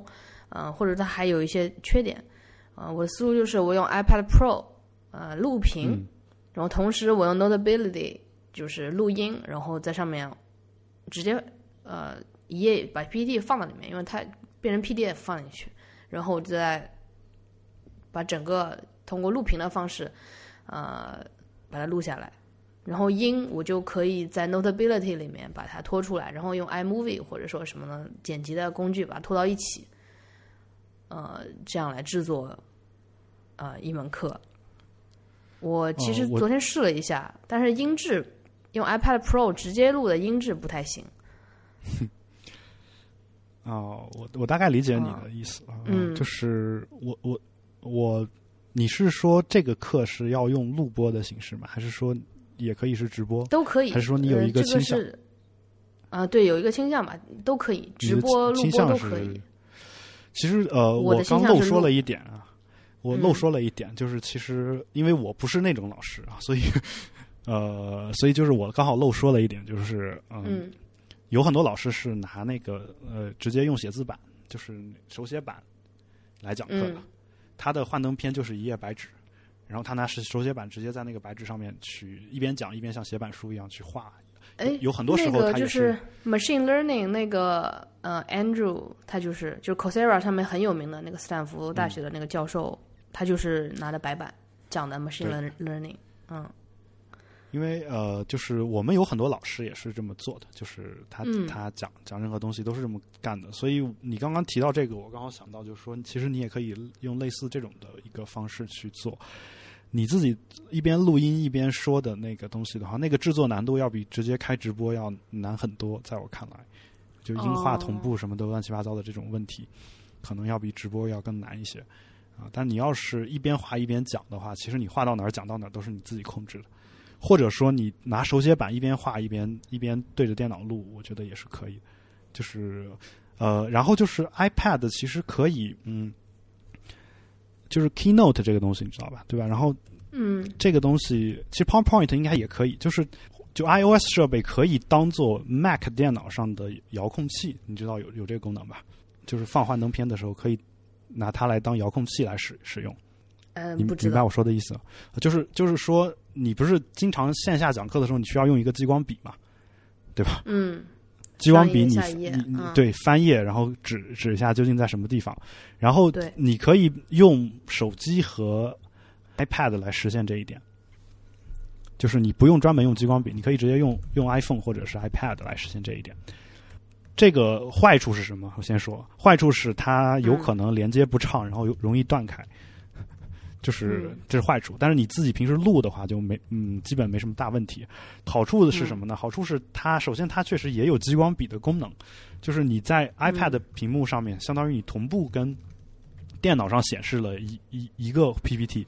一个幻灯片，嗯然后你你选 AirPlay 吗？不是 AirPlay，是 iPad 的 Keynote 有一个功能，这个功能叫做给 Mac 上放的幻灯片当遥控器。哦哦，你你明白我的意思了吧？之前之前他们之前 iOS 上单独有一个应用就是遥控器，现在他把它集成到这个。Remote 对，现在他把它就是至少幻灯片的这个遥控器，它是集成到了、啊集成到了。Keynote 里面。然后这样做的好处我说了，它能实现激光笔的功能，就是你选中激光笔的时候，你在手指指在那个 iPad 的那个、嗯哪个地方上面，屏幕上屏幕上就会出现一个小红点儿，啊，就是这个好，就是会直接显示出来。然后呃，另外就是你你直接拿笔在那个 iPad 上画的那些线，直接能在电脑上出现。嗯，你直接录电脑的屏幕就可以。这个特别好。对，嗯然后、然后这个确实确实很很很好，而且甚至就是呃，实际上如果你是线下讲课的话，实际上呃，应该是你直接拿 iPad 直接插投影，然后你直接做就可以实现这个功能，啊就是都不用不用转这么一道。你明白我的意思吗？OK，就是你嗯平时下面录屏的话，可能也有也有一些类似的一些办法，包括你直接如果你直接在 iPad 上录的话，应该也有这种这种嗯效果、啊。就是你也可以直接在 iPad 上播放，然后直接画，也可以用这个遥控器的方式录录 Mac 的屏，然后你去、嗯去讲，然后你接 Mac 去录音都是可以的。就是呃，我猜 PowerPoint 也有这个功能啊，但是我没有用过。实在不行，反正你就用 Keynote 把这一段给解决掉，我觉得是可以的。反正到最后录下来，它是一个视频的文件，这是我其实我很喜欢的一个功能。但这些功能嗯实际上啊，就是嗯，就是我其实自己是这样的，我因为我自己写字写的不是那么好看，或者说写的太慢了，就是我其实呃，我其实是呃，我用钢笔写出来的字是呃，就是像毛笔一样的那种楷书。但是它在钢笔字里头就未见得是好看的，有时候，因为它没有那个笔画的粗粗的那个粗细的那个变化了，就是、变化对，对所以就有可能只有一个空空空有一个结构，然后那个结构摆在那儿不见得那么好看啊。嗯，啊、然后，对然后我就啊、当然后来因为很长时间嗯不写字，我从初三开始基本上就转向电脑了，就是呃。除了高考以外，高考的话，我的最大问题是，嗯、字写不完，就是 就是我跟别人做啊做题的一个感觉不一样，就是别人说这个题他花了两个小时才做完，其中可能有一个半小时或者一个小时四十五分钟都是想该怎么做。嗯，就是我要是两个小时做完的话，可能其中有五分钟是在想这个题怎么做，剩下的时候是在抄 在写，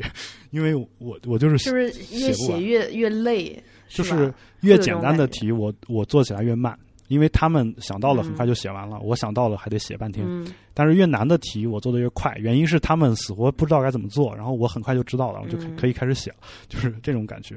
所以很很久我就不写字了嘛，就所以后来我就尽可能能用幻灯片的效果实现的功能，我就尽量都用幻灯片的嗯效果实现。所以我在 Keynote 做动画的这个领域，就包括我们公司很多这个。嗯，像什么之前他们开发布会，我还做过一个超级马里奥的一个，当然马里奥这个东西本身是城堡呀，这些东西是我让设计组的同学给我设计的。但有了这些元素之后，我会让它嗯变成一个真实的动画，甚至它就是最后闯关成功之后，这个屏幕上方的天空还会爆发几几颗礼花什么的，这些我都给它做出来。就这种东西，就是呃，就是我用来弥补我写板书这件事儿的一个不足吧。我讲课的时候也会尽量的让这个东西，就是它该出来的时候出来，不该出来的时候就是没有的。就像你写写板书一样，它是有一个过程的，就是先出来这个，后出来那个。这些东西都是我经过设计之后做出来的，做会用动画的这种效果做出来。刚刚我提到的那些工具上面，因为不太支持动画，所以效果就会打一些折扣。那它只能出以出现的这种方式来，那就会稍微差一点。但是呃，就是它至少是模仿了一个像板书一样的这样一个效果，有些地方。呃，因为毕竟有一些数学方面的，当然我不不是讲数学的，就有一些这种跟呃原则、原理、规则一步一步推导相关的这种东西，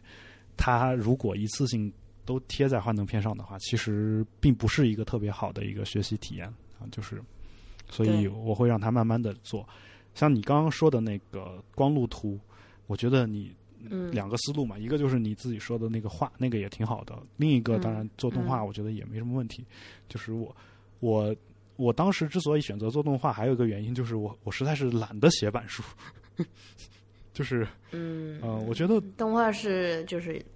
可以，我做好之后我就可以反复用。的一个方式对，如果我我我觉得它有问题，我就调一次，以后就可以继续用。那板书的话，我每次都得写，每次都得写啊、然后新东方是有一些老师他是习惯写板书的，一上课会三根粉笔，然后从从这个黑板左侧写到右下角什么的，都都有这种啊。然后我最多最多板书就是。呃，二十五个小时的一节课的板书，我最多写写那么一两句话，可能不包括嗯我、我叫什么这种。哼，因为都会坐在幻灯片上啊，要么就是对，就就是板书吧，它会比较慢，然后一慢，然后你每画一笔，其实学生能跟着你的思路对去走一遍，这个这个是一个优点。对我我另外研发不是研发吧，就是其实这个也是很很那个很就是在教学理论里面应该是一个基本的东西了。嗯呃，这个东西得得在不同的时间点适当的重复嘛，就是一一个如果知识点比较重要的、重要的话，那，我就我就会在这方面多下一些功夫，就是呃、嗯想办法让这个东西不断的在课上重复。嗯这样的话也第一就是也能加深他的理解，第二就是也能加深他的记忆。我我会用这种方法来弥补我写板书不写板书这个事儿造成的不足，嗯或者说我会在这个就是。呃，比如说我用幻灯片一下子就出来一句话，他这个句话可能需要学生去记，那在这个时间点，我可能就会讲一些其他东西，或者是拓展一些其他的一些知识。就是这个知识可能对于他这个课本身来说不是那么的重要，但是呢，它也是一些比较有用的或有意思的东西，我会跟他讲。那相当于给他提供了一个理解和消化的这样一个时间，或者我针对一个点，我可能会举好几个例子。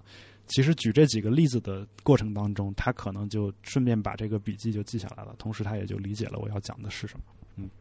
就基本上是这样这个样子去做的。那你我我再问一个，就是你具体在做动画的时候，你就直接用比如说 Keynote 嗯，来做这个动画吗？对，直接用就是没有什 Keynote 什么其他的做？动画，Keynote 可以做到一个就是你都不不相信它是 Keynote 做出来的动画的一个程度吧，基本上就是是这个样子。呃哇，，这这个有点可惜，因因为我一直都是用这个 Office 对，这个三件套。Office 的，就是其实现在也有迎头赶上的这个趋势。基本上，我们公司一开发布会以后，会后会后一般会有很多这种呃合作商什么的，就是包括一些这个投资人 一块儿来吃饭。嗯吃饭的时候，总有人会问说这个幻灯片是谁做的，啊就基本上是是这种哦状态啊。就是，但其实那个幻灯片你看上去好像是用了，就至少你有类比十年前的说法，至少用了 Flash 吧，对吧？但其实都其实都没有，其实就是用 Keynote 的 Keynote 做出来的。它它就是相当于你，呃，就是比如你学建筑的话，你知道就是很大部分建筑都是用最基本的几何图形给加减乘除给弄出来的，对吧？就主要是加和减给嗯弄出来的。那其实，嗯，其实那个动画也是，你掌握了它 Keynote 能实现哪些功能以后，你把那些功能想办法做一些加减乘除，去做一些匹配的话，你你会发现其实能够实现的效果简直特别特别的多，而且你那一道光射出去，还可以是一个。就是真的是一道闪光，像闪电一样刷的一下出来。如果你真的做一个光路图的话，能想象。对，就是，OK，就是，所以我我为什么就是说，嗯，首先我也很喜欢那种简洁的用手画的那种风格，我也很喜欢，我觉得也挺有意思的。但是，呃，我刚刚说的这种动画的这种方式，其实也能够起到一个另外一种不同的、挺好看的一个效果。就是，嗯，这两个其实你都可以选择，就是你可以做一些这个工具方面的挑选，以及呈现方式上面的。对这个我就是参加一些学术会议的时候，还是挺有感触的。有一个作者，有一个就是也是跟我一个领域的嗯一个博士生，他做的每次做的 presentation 都特别。就嗯很就就像可能像你说的，他的动画做的特别好，因为 presentation 没有人给你黑板，嗯，因为就是没有黑板，没有人给你黑板让你画东西的，就是他就在上面呈现出来，那个效果特别好。我觉得能更吸引现在的学生。啊，讲实话我我我我之所以没有花时说间一句啊，就是因为讲了嗯半天这个幻灯片的问题啊，我我稍微稍微往回嗯兜一下，其实幻灯片最不重要，就是对于讲课来说，幻灯片嗯幻灯片是不重要的东西，就是真正重要的是讲的那个人他是怎么讲的，就是这是我的一个呃，就是基本的一个认知吧。这个需要兜回来。我刚跟你也说了一大堆动画，我其实想，呃，你应该能理解，但是我我想更多的是给听众朋友说的。其实，呃，嗯幻灯片的，嗯，不是说动画越多越好，然后动画嗯呃，不是说有动画它就比没动画的就强，关键是这个东西适不适合有动画。如果适合的话，那它就是好的；如果不适合的话，那就应该是没有的。就是很多人他用 Keynote，因为它功能太强大了，所以他用的动画会就是几乎每一页都要有动画，而且动画其实是完全没有道理的，就是它那个动画是没有逻辑的。比如说你嗯你做光路图，你这道光射出来，它是一道光，那它有一个光从这儿射到这儿的一个过程，啊、虽然嗯光速很快，但是我可以把它放慢三十万倍，对吧？然后，然后就是嗯放慢三十亿倍都可以，就是让它慢慢的这样射过来。那其实这个从逻辑上是能讲得通的，因为它光从一个地方到另一个地方，它是有一个过程。但是有一些人他不、嗯他不不遵循这个逻辑。我基本上问我我们的同前同事，因为我培训一些新老师嘛，他们做出来的动画，我会问嗯说：“你告诉我这个动画在这儿存在的理由是什么？为什么非要用它？嗯，就是它跟你的嗯这个课程之间有什么关系？它的逻辑在什么地方？对，就是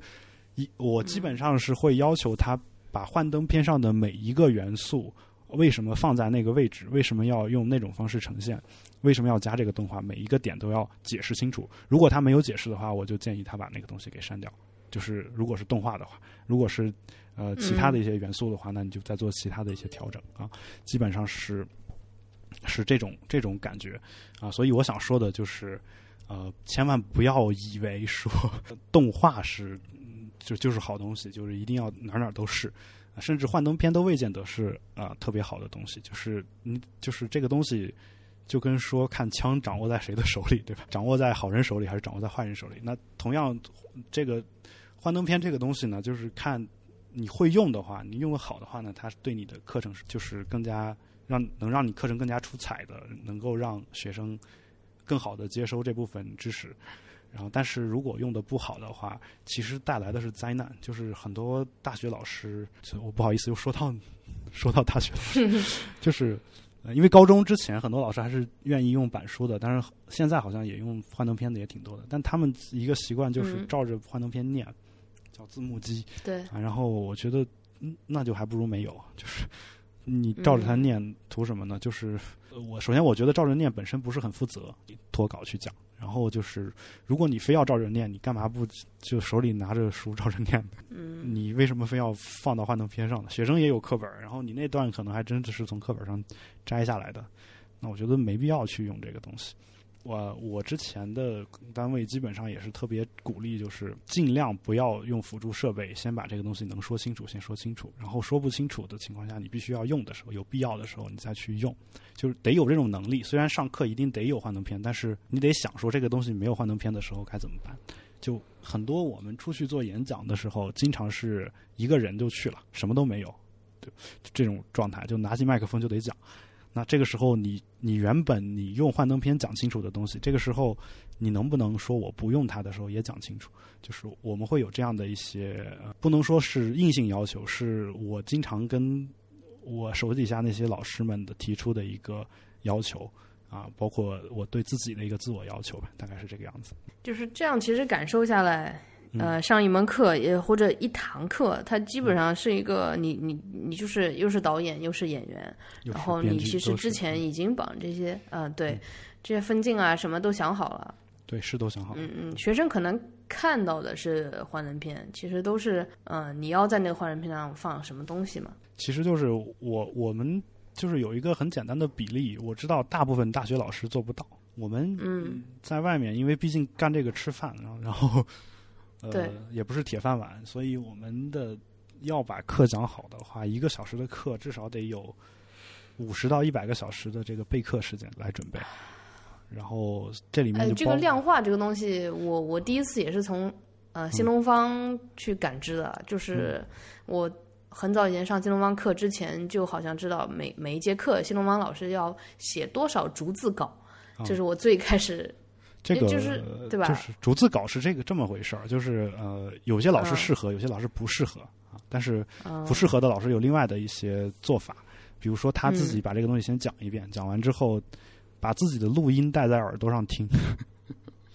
反反复的听，啊。然后有问题的删去再讲一遍，然后没问题的就嗯。一直讲到一个精炼的版本出来，然后戴耳耳朵上不停的循环播放，最后你上上课的时候，你会不由自主的把那段就脱口而出，嗯，这是一种。呃，另外一种就是逐字稿，嗯就是把稿子写下来。那逐字稿有个很大的问题，就是特别容易写成书面语。对虽然中文现在叫大白话，但是其实你 中文写出来的东西跟你你照着念和你自己我们日常交流说话是完全不一样的。那我那嗯这种情况下的话，就很有可能就是你你比如说你照着念一本书，他听完之后肯定肯定和你上课讲讲这个相关的这个东西，像讲课一样这么讲出来是不一样的，他理解能理解的程度也是不一样的。所以我一般的建议嗯。就是说，让他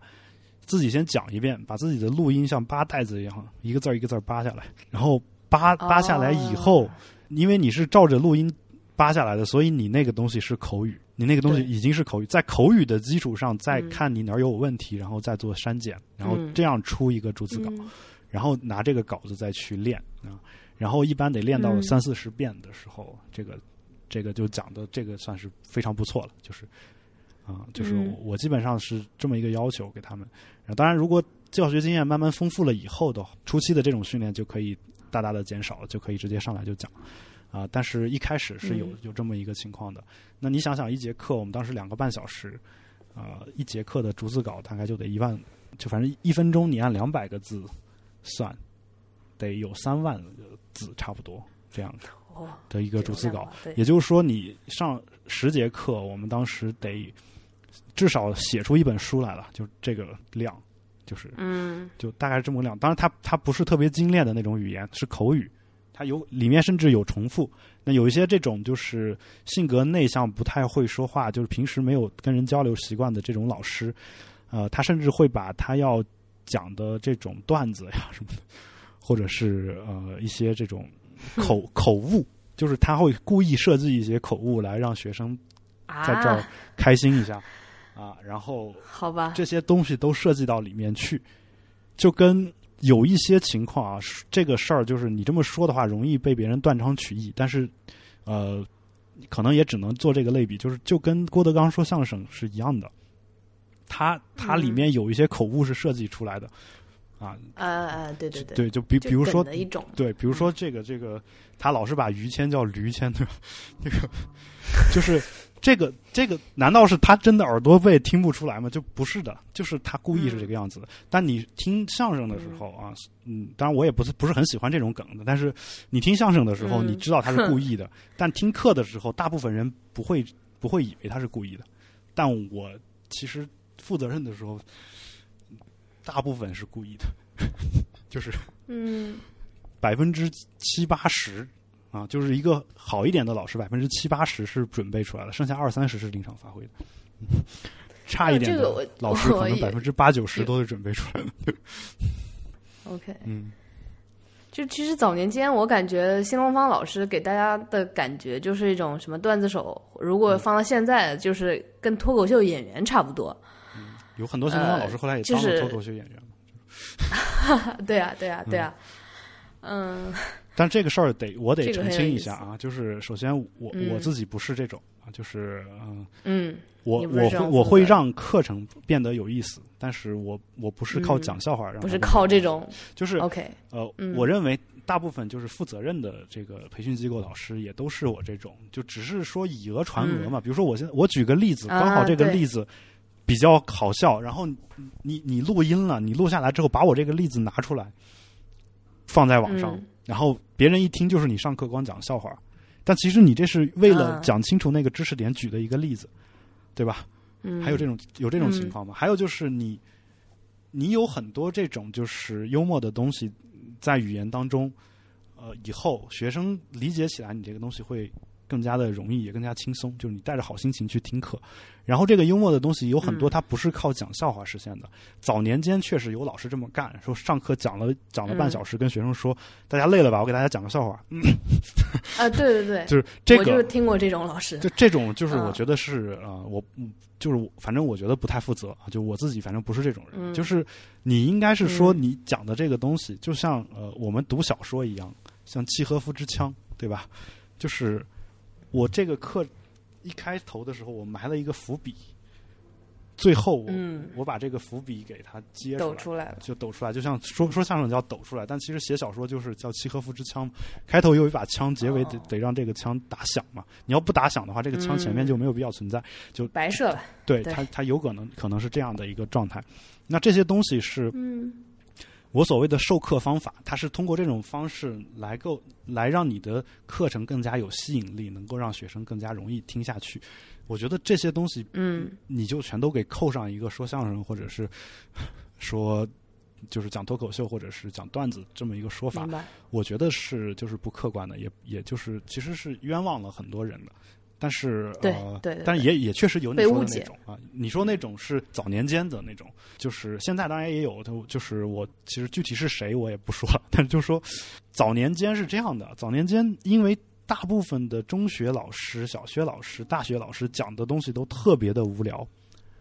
就是特别枯燥，特别枯燥，真的是你在课堂上找个时间让大家开心这种事儿太难了，所以。嗯，对。当你在这个，包括我当年上大学的时候，有时候去培训机构听课，当然我没去过新东方。我当时因为我的老师是罗永浩，其实 就是啊，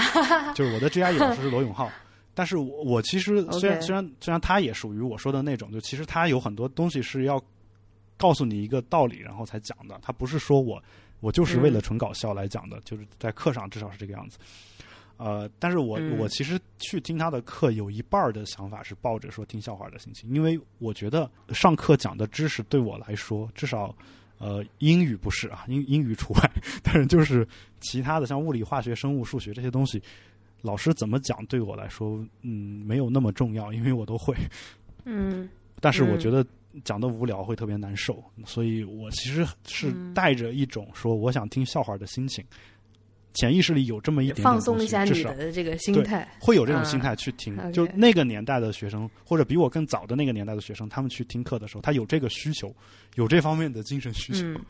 呃，然后所以、嗯所以基本上你用这一招还管用。现在你要用这一招，基本上除了是那种就是中学以下的那种，因为他不敢反抗老师，对吧？老师想嗯讲什么就讲什么，有用。那你要讲一个 GRE 课，我觉得你再这么讲，就没有人买你的账。他会曝光你的，对，没有人买你的账的，是就是就是这个这个状态。近些年其实是好了很多吧。这个当然更对越来越好。有一方面是因为就是我们的老师年轻老师变多了，然后我说的是大学、小学、初中、高中这种年轻老师变多了，他也知道原来那种讲法是不对的，然后他就会调整一些讲法。当你在平时上中学的时候听的那个课就没有那么枯燥的时候，你在就没有想听笑话的这种冲动了，对吧？然后你你再讲这个就不灵了嘛，对吧？有这种情况。那还有一种情况就是，就我们当年也说要因材施教，嗯，就是说你新东方有两种班，一种叫走读班，一种叫住宿班。嗯，就是你走读班的话，你其你讲这个就就可能就不行。我都是走读班，我对，住宿班就住宿班的话，你不讲还不行了，就是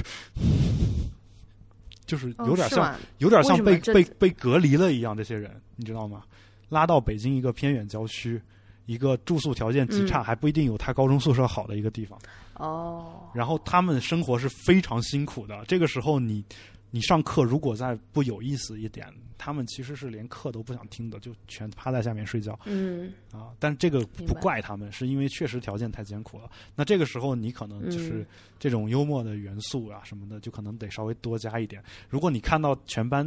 真的有睡的，那那你只能通过这种方法来调动他对这个事儿的一个兴趣。嗯哪怕是讲笑话，也好过让他完全不听你讲什么。就是你得让他先听你讲什么，然后你再去讲讲你的课。我实在不行的时候，你讲笑话是两害相权取其轻的一个办法。那是在那种情况下，嗯啊，但是呃，在我看来，当然有更好的处理方式，就是你想办法让你平时讲的每一句话、每一个题，你都更有意思一点。这个时候到最后，你就会积累产生一个效果，就是你第五节课的时候，你随便说一个词，这个词说完之后，他马上能想起你前几节课讲过的很多有意思的东西，嗯他们就会开心，他们就会笑。你根本就没有讲任何一个笑话，你只是提到了一个之前讲过的一个关 关键的概念而已。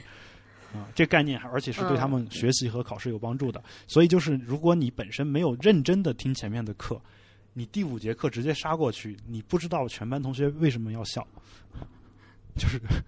嗯，理理解不了。但是当他们进入那个情境了以后，其实你调动气氛可以用很简单的这种方式，但这个东西是相当于你把一个课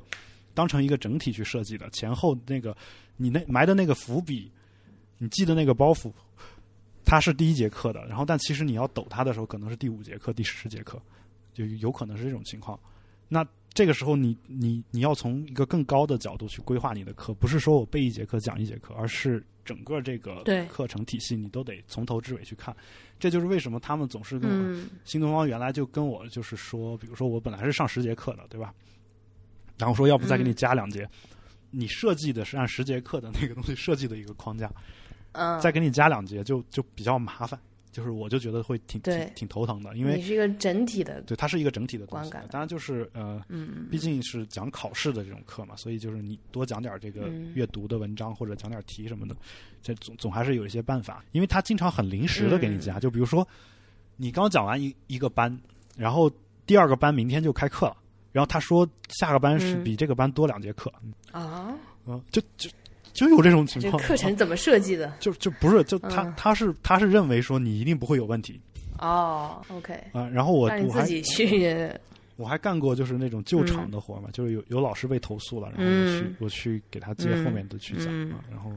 甚至有一些比我资格更深一点的老教师，就是从来有一个课他从来没讲过，新东方没老师了，嗯，嗯然后说你要不去讲一下这个课啊，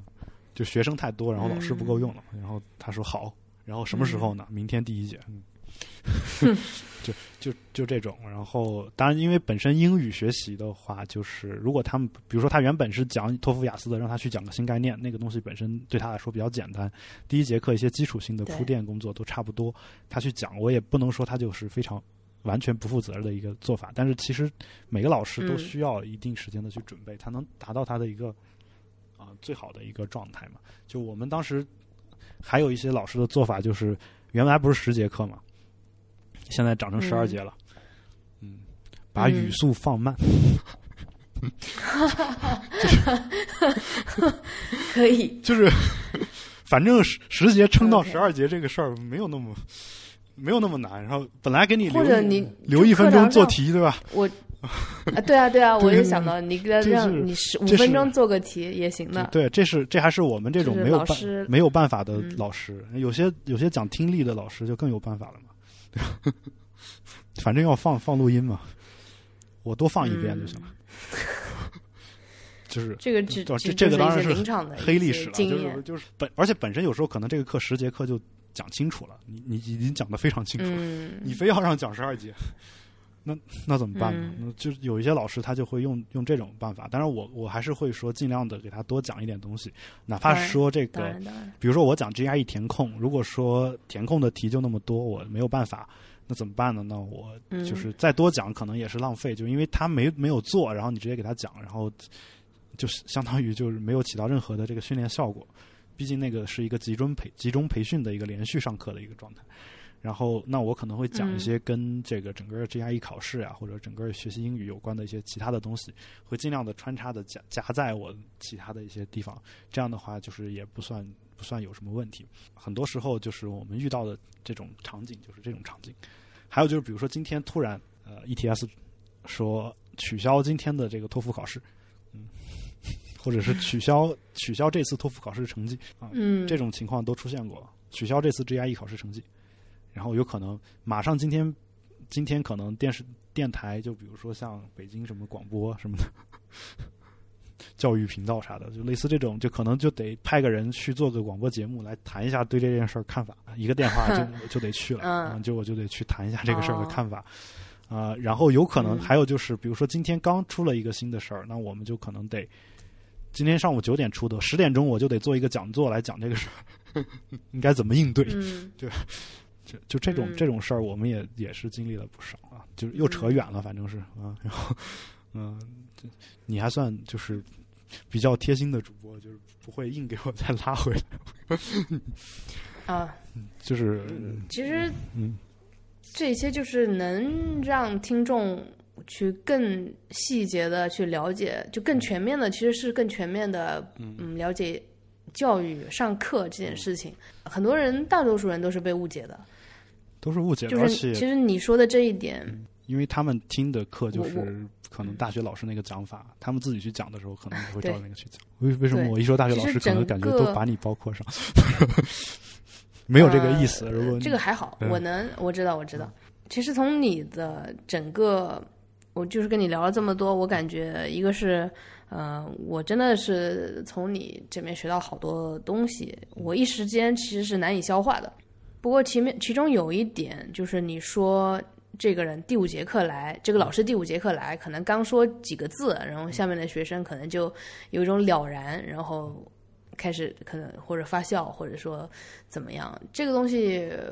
我能很有直接的感受，因为就是我父亲也是一名老师，他在上课的时候经常会去讲一些超链接的，就他自己创创的自创的一套叫超链接的东西。并不是网页上那个 link 连接过去，他就是说啊，这个知识点和那个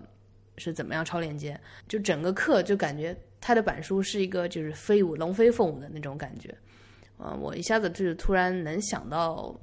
他的课，而且我爸给我的感觉是一个他不需要备课的人，呃，我我很这是对我是一个误解了。其实他我知道他是一名老师的时候，他也他已经教了很多年课了。嗯其实都是需要备的。嗯后来所有的呃即即兴发挥都是之前准备过的。都是设计上的，对，然后那种流畅的感觉，呃，然后包括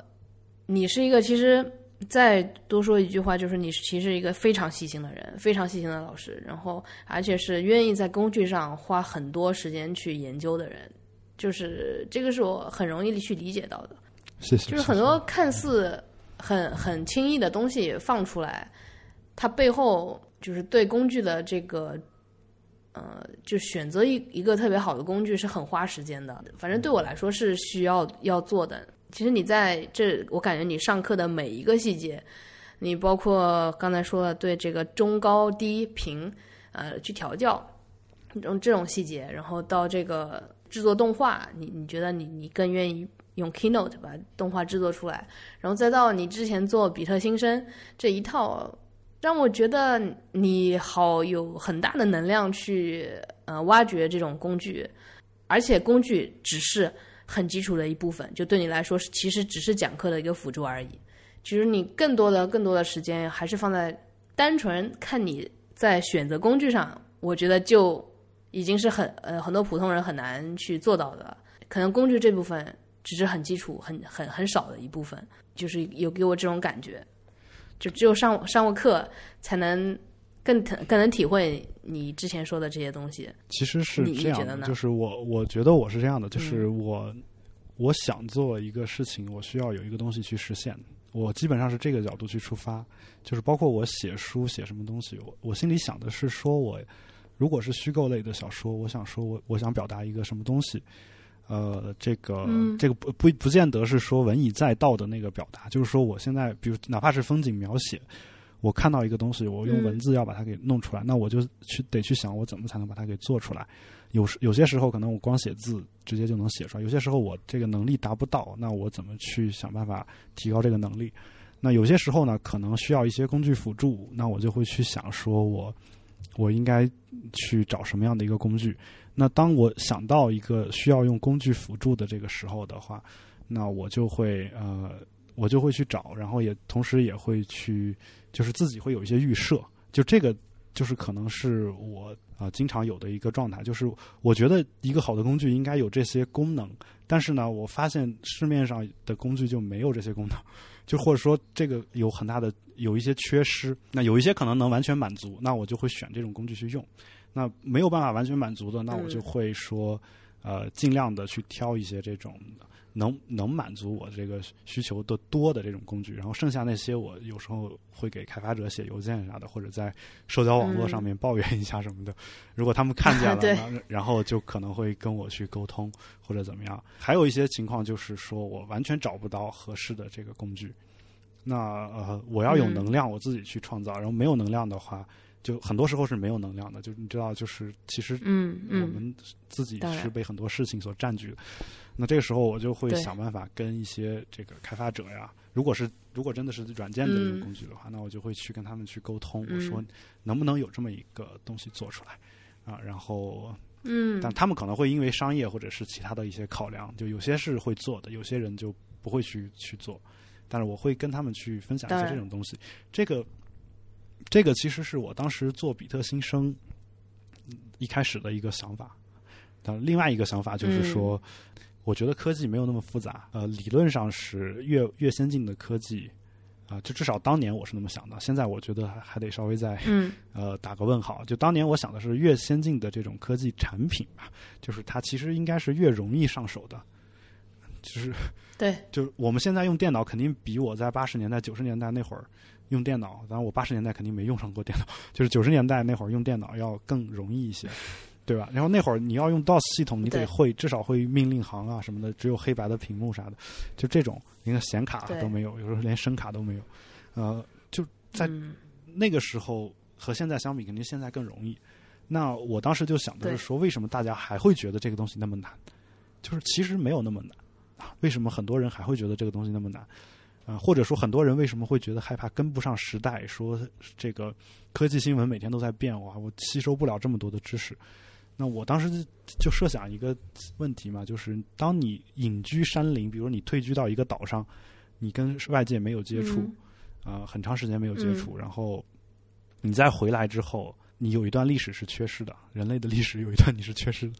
那你怎么办呢？嗯我当时想的是，其实没有必要有那么大的压力，你直接看最新的东西就行。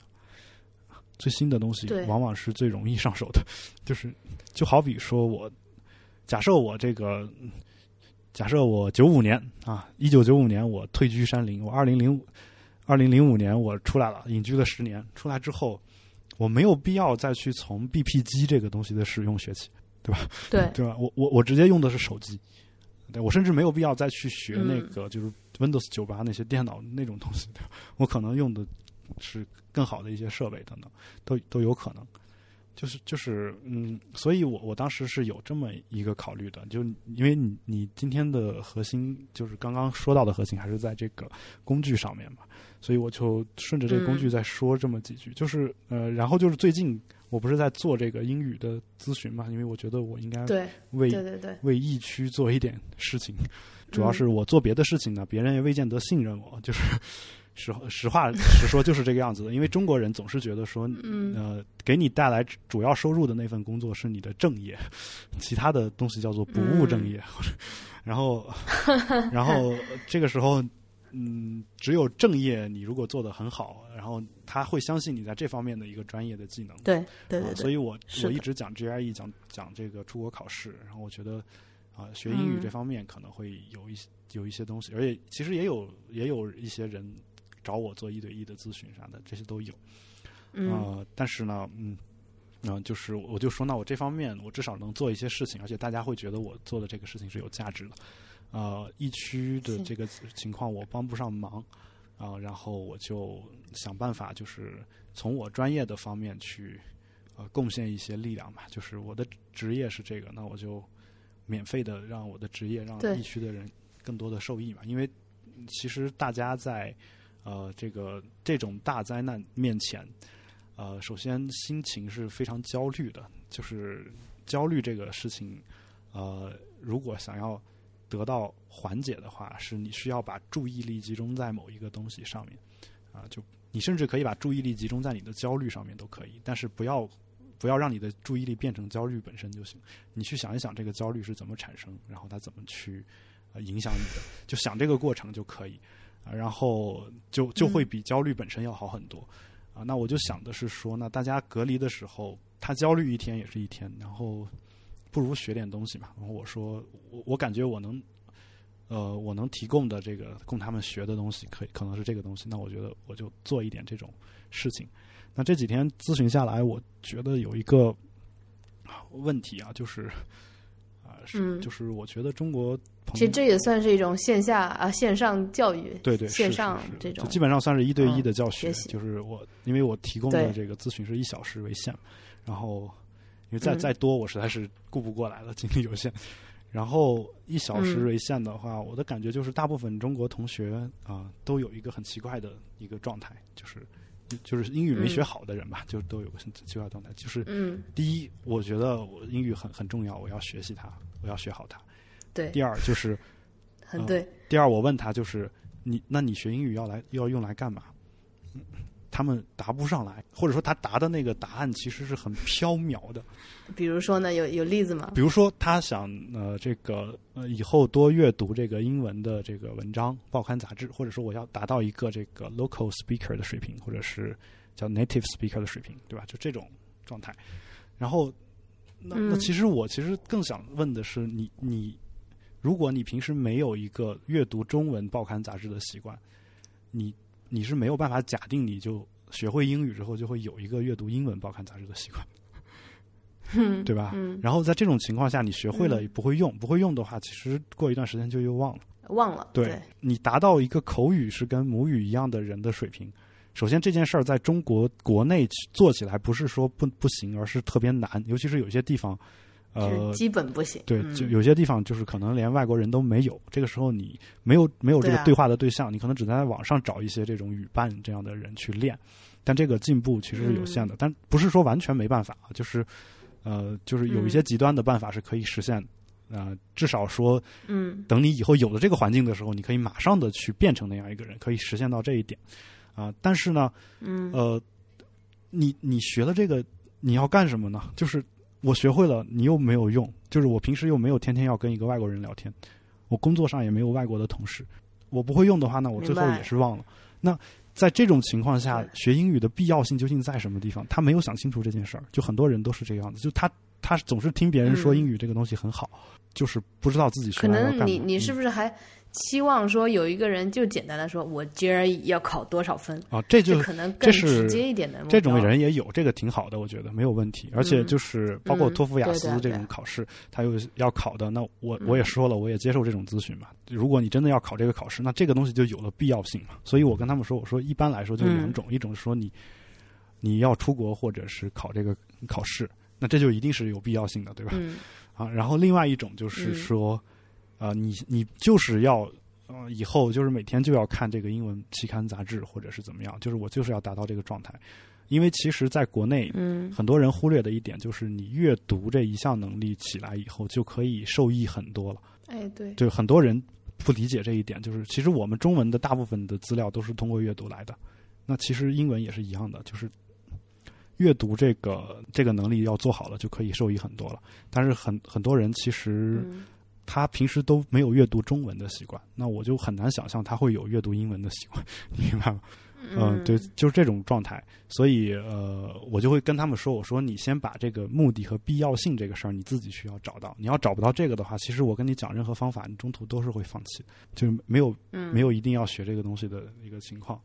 啊、然后就是还有一些人可能就是因为说我们国内经常说你是聋子英语还是哑巴英语，对吧？啊，这个就不会说口语，这个交流，对这个事儿，嗯我觉得，嗯，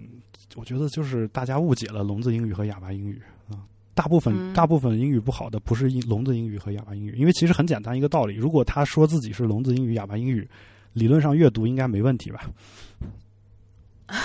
就我我我我随便找一篇这个网站上的文章拿给他看，你能看懂百分之九十以上吗？嗯就是他可能只能看懂百分之七八十、六七十，都不一定能看懂。嗯，对然后这个时候，嗯你，好意思说自己是聋子英语、哑巴英语？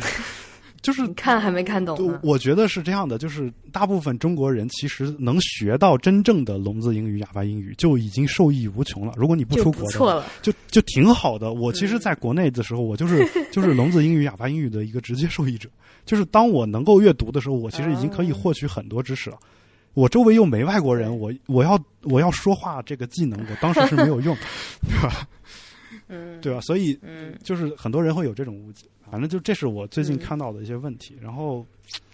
呃，当然为了为了帮助他们，我也调研了一下我们国内的这些工具嘛，就学英语的这个，主要是其实是背单词的工具，就是因为单词嗯还是要背的。这个呃，虽然坊间有那么多的人说不用背单词，但其实其实问题在于说，呃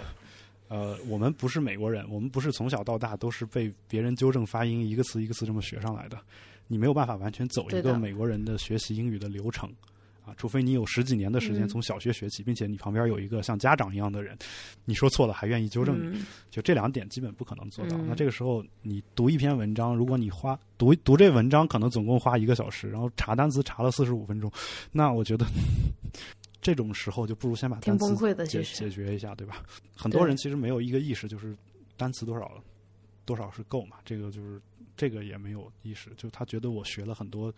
我已经背了几千个单词了，但是还看不懂，觉得很徒劳，对吧？就这种感觉啊，就白嗯白费了。但其实几千个单词看完学完之后，哎，也就是嗯，在国外日常交流看个这种广告啥的没啥大问题，对吧？就是就 对，其实嗯，其实只有日常对话没问题，但是你深入交流还是有还是有问问题的。但那嗯单词可能就是，比如说，嗯，就是有很多人是我跟他说，我说你看，比如说国外美国，他本科毕业生单词词汇量大多在两万多。啊，他听完这个数字才恍然大悟的。他学的是汉语，或者我们学的是汉语，我们对于英语多少词汇量没有什么概念，就是总觉得我已经嗯学了好多年了，然后怎么还是看不懂？我这个我是不是这辈子都学不会？就这种感觉。我的感觉是，英语单词有的一个单词嗯它能有很多意思，啊这个很多意思你要去拿捏，才能领悟出来它到底是什么意思。啊，这个事儿我有专门的解决方案，但但咱们这个毕竟不是一个课程嘛，我们就不在这里就课了啊。然后 对，如果是如果是湖北的朋友，然后你们如果有这个方面的嗯需求，也可以看我的那个呃置顶的 Twitter 和对，呃微博也有那么一条吧，然后大家可以看一下。如果你有兴趣，嗯我可以提供一个小时的这个咨询，就是在疫情期间，然后呃以一百人为限嘛，现在已经有十几个人了。刚才海龙说的这个关于疫情，他向这个受疫情影响的朋友提供免费学习咨询的，呃，这样一个嗯服务算吧。嗯呃，我会把这个链接放到本期那个第一个 show notes 里面，大家可以去看一下。这个这这篇文档可能还会不断更新，因为我看上面它目前提供咨询的省份现为湖北、广东和浙江。嗯，然后还有一些其他的就是有些要求，因为他是个人，就是一个人，时间也有限，所以请大家呃有这个意向的，可以去那个呃网页去仔细阅读一下，然后再跟海龙联系。呃，因为刚才说的一些原因，我、嗯我是用这个 Telegram 咨询的，因为国内可能上会有一些问题、啊。当然，今天这个节目不是这个广告，嗯反正我也不收费，然后打广告也没有意义，嗯 就是呃不能用微信，也不用不用这个国内的其他的一些工具啊。然后主要是因为我也不不太会用微信啊，呃，头脑比较简单，用不了这么复杂的产品。然后 我我其实想说的是什么？我就是顺着工具来说的话，我发现中国的很多英语学习产品，尤其是背单词的软件，都都是就是会有一些问题的。就他他们没有想过一些基本的这个学习单词的一些原理啊什么的，最后你弄嗯做出来就是它有很多功能，但是有些功能它嗯不但没有正面的效果，反而有适得其反的。所以我就是嗯最近也一直在跟一些程序员的朋友，包括设计师的朋友在聊，我说能不能再做一个这个背单词的东西出来，咱不咱就不把这些问题都避免了。因为这些这些背单词的软件，经常就是说，举个简单的例子吧，比如说他用嗯。做题的方式来让你背单词，就是这个做题不是说真的有一道英文题，嗯。就是给你一个英文单词，下面四个汉语意思，你选一个看哪个是对的。这种你见过、啊对。对吧？对，但这个事儿在我看来是非常严重的影响到你，不仅影响到背单词效率，也会影啊响到你背单词本身这件事儿的。就是因为我们中学以前的这个英语就是有一个误区，就是以做题为主。做题的后果是什么呢？就是四个选项有三个选项是错的。就比如说选择题，如果这是一道语法题的话，也就是说这嗯三个选项这个句子在正规的英文里面是从来都不会出现如果是真的是一道考语法的题的话，大部分单项选择题其实考的都是语法。那这种情况下，语言这个东西其实主要靠的是模仿和重复啊，因为语言没有任何道理，不是说我我数学学得好我就能推出来。这个东西西叫桌子，它就是它没有个逻辑，就是就是叫桌子它不能叫椅子，因为在你出生之前它就叫桌子，你只能跟着别人去学。对的，所以它就跟你重复的频率和你就这个模仿的这个就是精确性这两个事儿有有很大的关系。呃，所以其实嗯。主要靠的是记忆，实际上，那你这个是。你这个选择题四个选项三个选项带进去都是错的，一个选项是对的。这个时候你记你的百分之七十五的时间你都花在了看三个错误的句子上面，然后然后老师讲课呢又只会讲那三个错误的，他会说这三个为什么错，不会告诉你对的为什么对。然后其实我们大部分学英语的时间花在了错误的东西上面。啊，对，就人人的记忆是很奇妙的，就是他嗯记忆这个东西，他不是说我我讲道理说我知道这个错了我就不用，而是我这个东西见得多我就记住了，反复之后就就记住。最后你发现你脑子大脑的学了六年英语，然后脑子里面有一个很大的库，这个库里百分之七十五是错误的句子。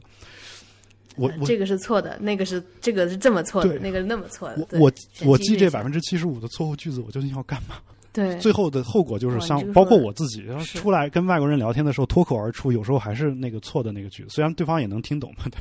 但是就是就是错的嘛。那那我为什么不能从从一开始就不学那错的那个东西呢？为什么外国人回到嗯中国做中国的考试题的时候，虽然你听到有些外国人说是我们的四六级太难了，对吧？他们不会做，但其实你真的让他去做的话，嗯大部分题应该还是没什么问题的。但他可能说不出说这个嗯为什么选选 C，因为他他只见过 C，就是啊，对对对，他没见过是 A、B、D 有那三这种可能性。三种情况，就是这种对。这种状态。那嗯。其实一样的道理嘛，就所以背单词也是一样的，明明那个词就一个意思，或者说嗯。至少那四那四个意思里头只有一个是对的，它有可能有四五个意思，但但至少那四个里头只有一个是对的。你非要给我配三个错的意思，嗯。最后我我背是背完了，但是我除了记住这个词有一个对的意思，我还记住了它有三个错的意思。对，那这个时候你你呃，这个其实，嗯，就你说我我就觉得说，你你有一种这种做题的这种感觉是有成就感的，有乐趣的，对吧？我知道这堆东西对对一些嗯，就是没有那么刻苦的人，或者说呃，对于一些想玩一玩的这种人，吸引用户这个事儿上是很很重要的。我知道吸引用户和这个东西能不能真正学好英语是两码事儿。我觉得，就是一个背单词软件能不能帮助你有效的、最高效率的背单词，和它用户量是不是大没有什么关系。因为用户量大，可能只是因为它好玩而已。它支持什么打卡功能，支持什么装备啊，什么乱七八糟，就乱七八糟这种东西特别多。但是，就我我心里想的就是说。为什么大部分背单词软件依然都有这个选择题的功能？也许它有一些语言学方面的一些道理，但这个道理至少在我这儿啊，我觉得就是就我刚刚讲的那个弊端，它是存在的。它至少我觉得应该给提供一个说我不要这种题出现这样一个背单词的方式吧，对吧？然后我没有见，我基本上没见过，就有那么一个软件，但是那个软件又有其他的问题，这个另说，就是。嗯，就所以，我我也我不是说要批评什么，就是挨个点评这个背单词软件。但是我最近看了一些这个软件，我就觉得就是这种这种状态。那我觉得他们在做一个一款教育产品的时候，并没有就是找到这种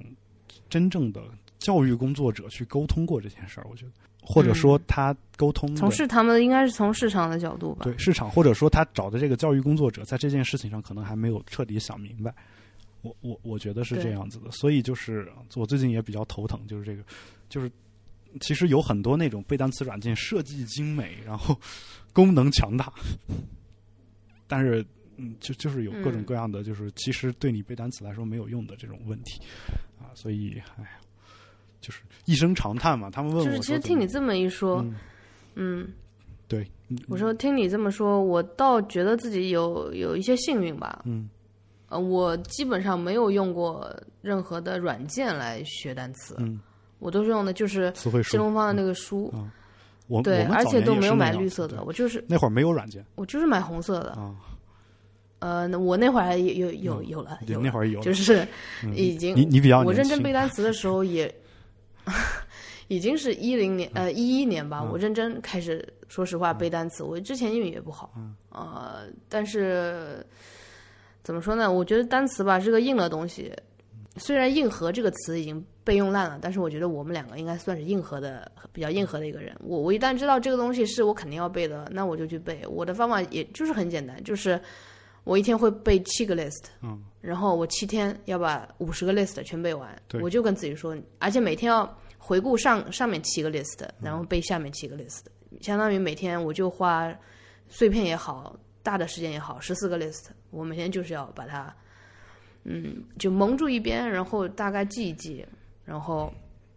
呃，如果忘掉就看一眼，然后在下面一个一个一个下去，就反复的，嗯，你看这其实这样一周就可以大概一一一一遍吧，一遍半吧，我想，然后你再花一周，然后其实你你就几周时间花下去，你就认识了。你就是认识单词，你并不是记它，就是你跟你见朋友一样，你天天见，你当然认识它了。对，就这种感觉。而且你你这个方法就特别科学，就是他们他们很多人是说我一天就背十个，一天就背五个，然后啊那不行，就是你第二天就全忘了，或者说你十个背完了忘了九九个只剩下一个，然后像这个你这种现在这种。背法就是你一天背七个 list，你哪怕忘掉百分之九十，那还有一百多个，对吧？可能 就是总是总是能留下一些的。而且很多人他期望说，我为什么第一遍背完还不会，第二遍背完还不会，第三遍背完我看还不会，我崩溃了。就是就是其实没有必要崩溃的。就是我们认识汉字也是不是第一遍、第二遍、第三遍就认识的，我们认识了无数遍才认识，多次重复。然后嗯，然后就是。你比如说，你背单词背到第七遍的时候，你刚好这个词就认识了，那是不是前六遍就白白费了呢？我能不能光背第七遍呢？就是他们就就很简单的道理，就想想这个问题，很简单的道理，就大家不愿意去想，因为其实你前六遍可能遇到他都是不认识，这个状态好像都一样的。嗯，对你你感觉就崩溃了，但其实没必要嘛，对吧？到那个量就可以了。还有就是，还有就是。背单词，他们说想要把一个词的好多个意思全记住，也没必要嘛。就是不是没必要，是有害处。这个事儿就是你刚刚说的那个，对对对，这个词在不同语境下它意思不一样，那个该怎么解决的问题，就是就是我我当然我这个事儿我就不说不说太细了，就是因为一一讲就得一个多小时。然后，呃，你只要掌握了一个基本的方法，看到英语能想起汉语来，这这基本上这个单词就算你认识了。做到这一点，背单词这一步的任务就算解完成了。但是很多人，哎呀，就还有抄单词、抄写的这种，我觉得不是说不是说完全没用，但是我觉得就是效率不高。就是这种感觉。嗯，不过不过你说的用红色的和绿色的，他们可能没有太明白什么意思。就是红色的让按照字母顺序排的单词，对吧？对 A 到 Z。对绿色的 A 有很多很多，嗯，对，然后乱序的。然后他们，但大家经常的感觉是，一本词汇书那会儿用纸质书的时候，发现前半本是黑的。对 对，是后半本是白的，干干净净，什么都没有。就因为手上有有一些汗或者啥的，就把它给弄黑了。就是对你一开始不注意，然后背久了之后就是那种感觉。但其实，所以大部分人放弃就是第一遍都没背完。嗯嗯嗯，对，然后就就大概是这个状态。那关于这个背单词这事儿，我们就先聊到这儿。对，很多苦工吧，就是呃，为什么说这个好呃硬核？硬核就是肯吃苦，因为这事儿跟智商没有关系。就是我，哎，对，我曾经以为它跟智商有关系，所以走了很多弯路。因为智商会帮你选择一些，对，选择更看上去更嗯更有效率一点的吧。但是你如果能理解理解，就是简单的那个道理的话，其实。很多这个路径，你也能够就是听一个好一点的人给你讲讲清楚背后的道理，你就知道怎么选择了。这个东西其实跟智商也没有那么大关系吧。我我不是在这儿夸我自己智商高，就是说我我从小到大学习的体验就是，就理工科的物理、化学、数学这种东西，我基本不怎么用学，就上课听完马上就会了，不用专门的去做什么习题册、练习册什么，从来没有因此而难受过。但是英语这个东西就是有这个问题。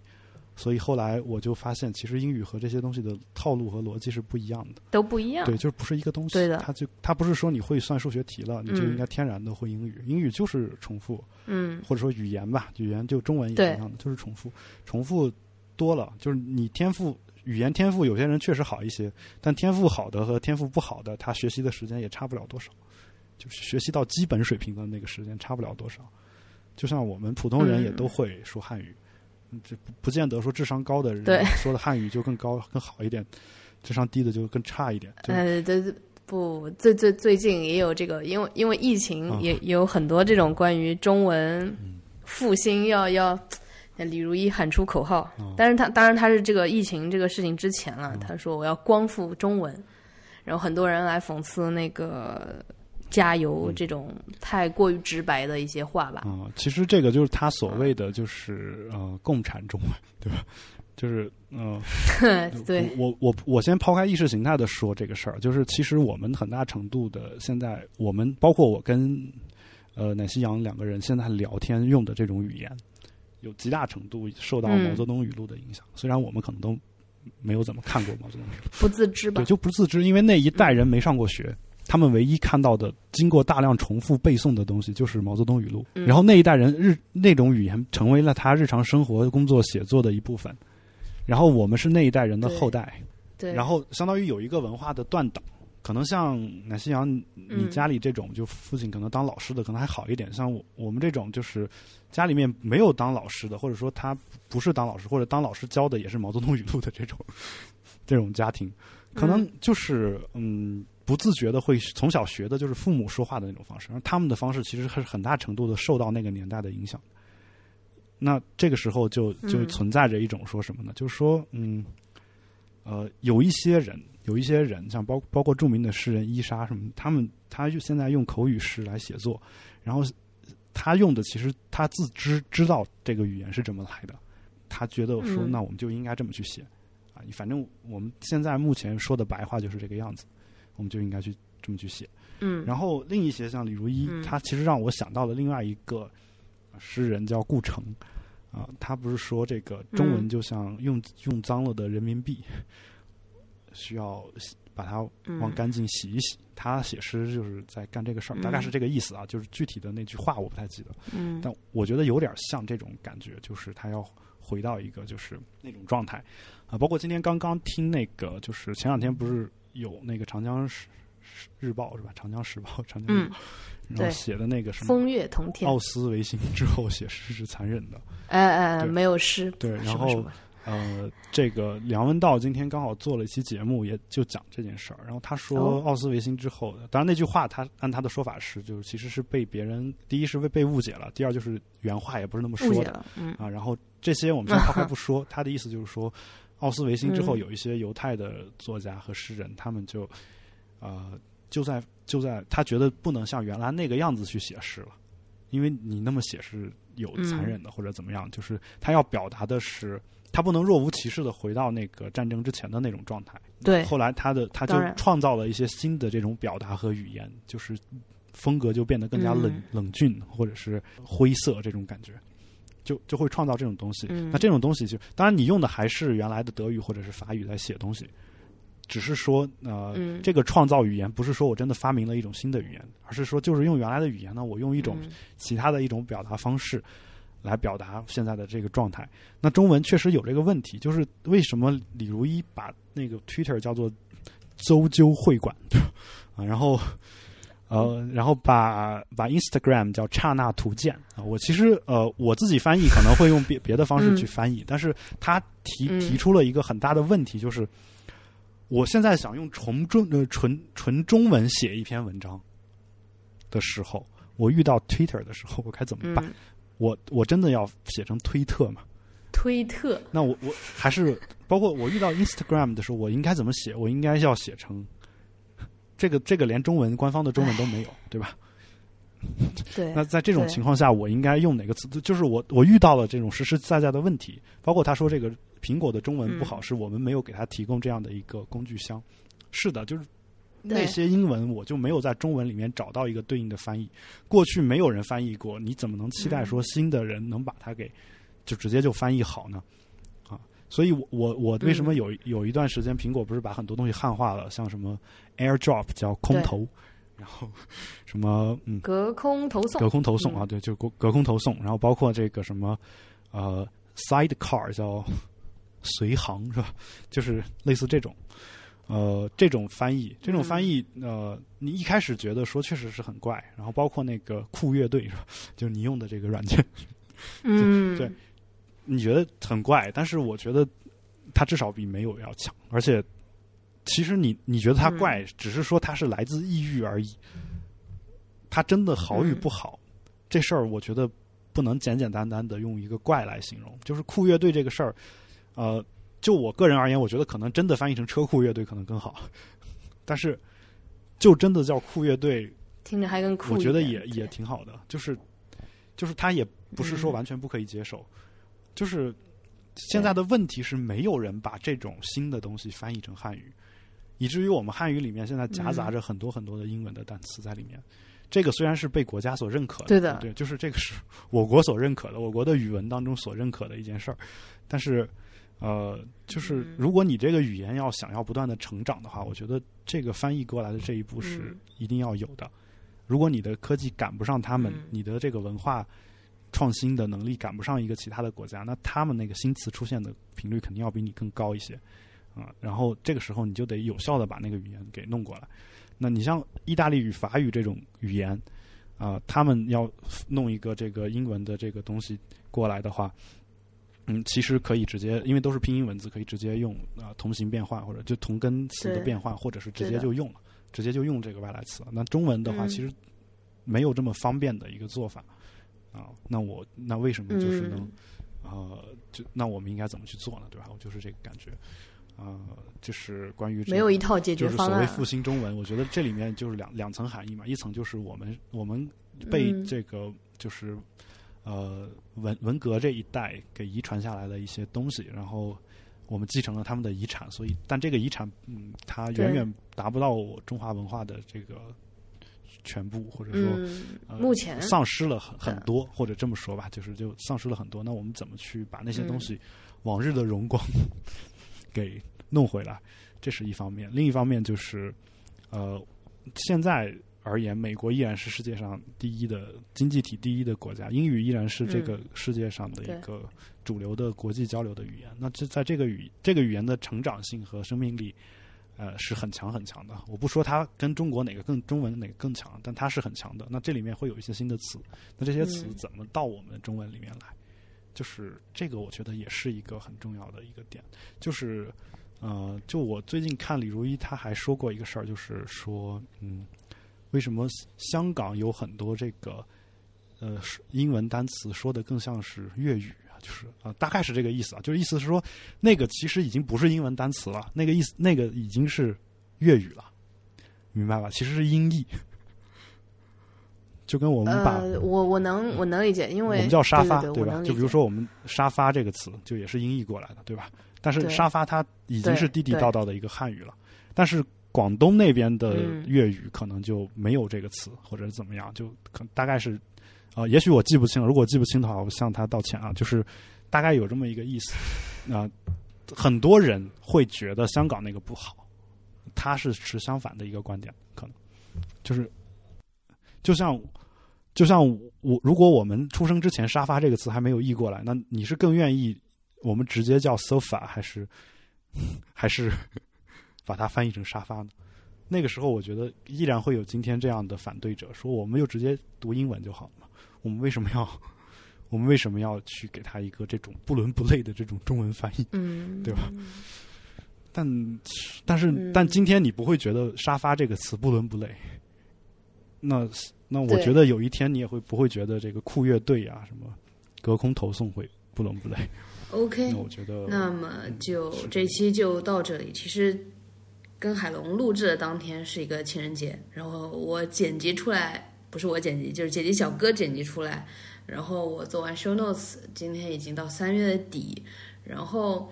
呃当中有很多事情发生，包括令中国人很开心的事情，就是这个疫情即将结束。但作为老师的我，明天就是我第一次要进行这种线上。当然我不是线上教学了，其实我都是录屏，然后给大家播放。呃，所以这一期的播客就是用酷乐队给大家剪辑出来的，呃，一期关于嗯、线上教学的播客啊、我与作为英语老师的郝海龙聊了聊这个线上教学设计，呃，线上教学的一些工具，以及他给教育工作者推荐的很多建呃一些建议和工具吧。OK，那最后，如果你觉得听完这一期播客感觉很轻松，请你支持我将 Bite Coffee 做成更轻松且硬核的播客。然后，当然，如果你愿意用实际行动去支持我的话，可以在这个下方的这个，其实就是在如果你使用的是泛用型播客客户端，那你在 Show Notes 的开头应该能看见一个 Support Our Show 啊、这样一个嗯链接，你点进去就可以做一个 donate，呃，或者你不愿意 donate，不愿意请我喝一杯咖啡，那也没有问题。我希望你可以把博客分享出去。就可能对我来说，如果喜欢一个乐队，那就去买他的专辑。谢谢大家收听这一期的 Bite Coffee，欢迎大家给 hi at Bite Coffee 写信。更多订阅和收听方式在 Show Notes 里给出了链接。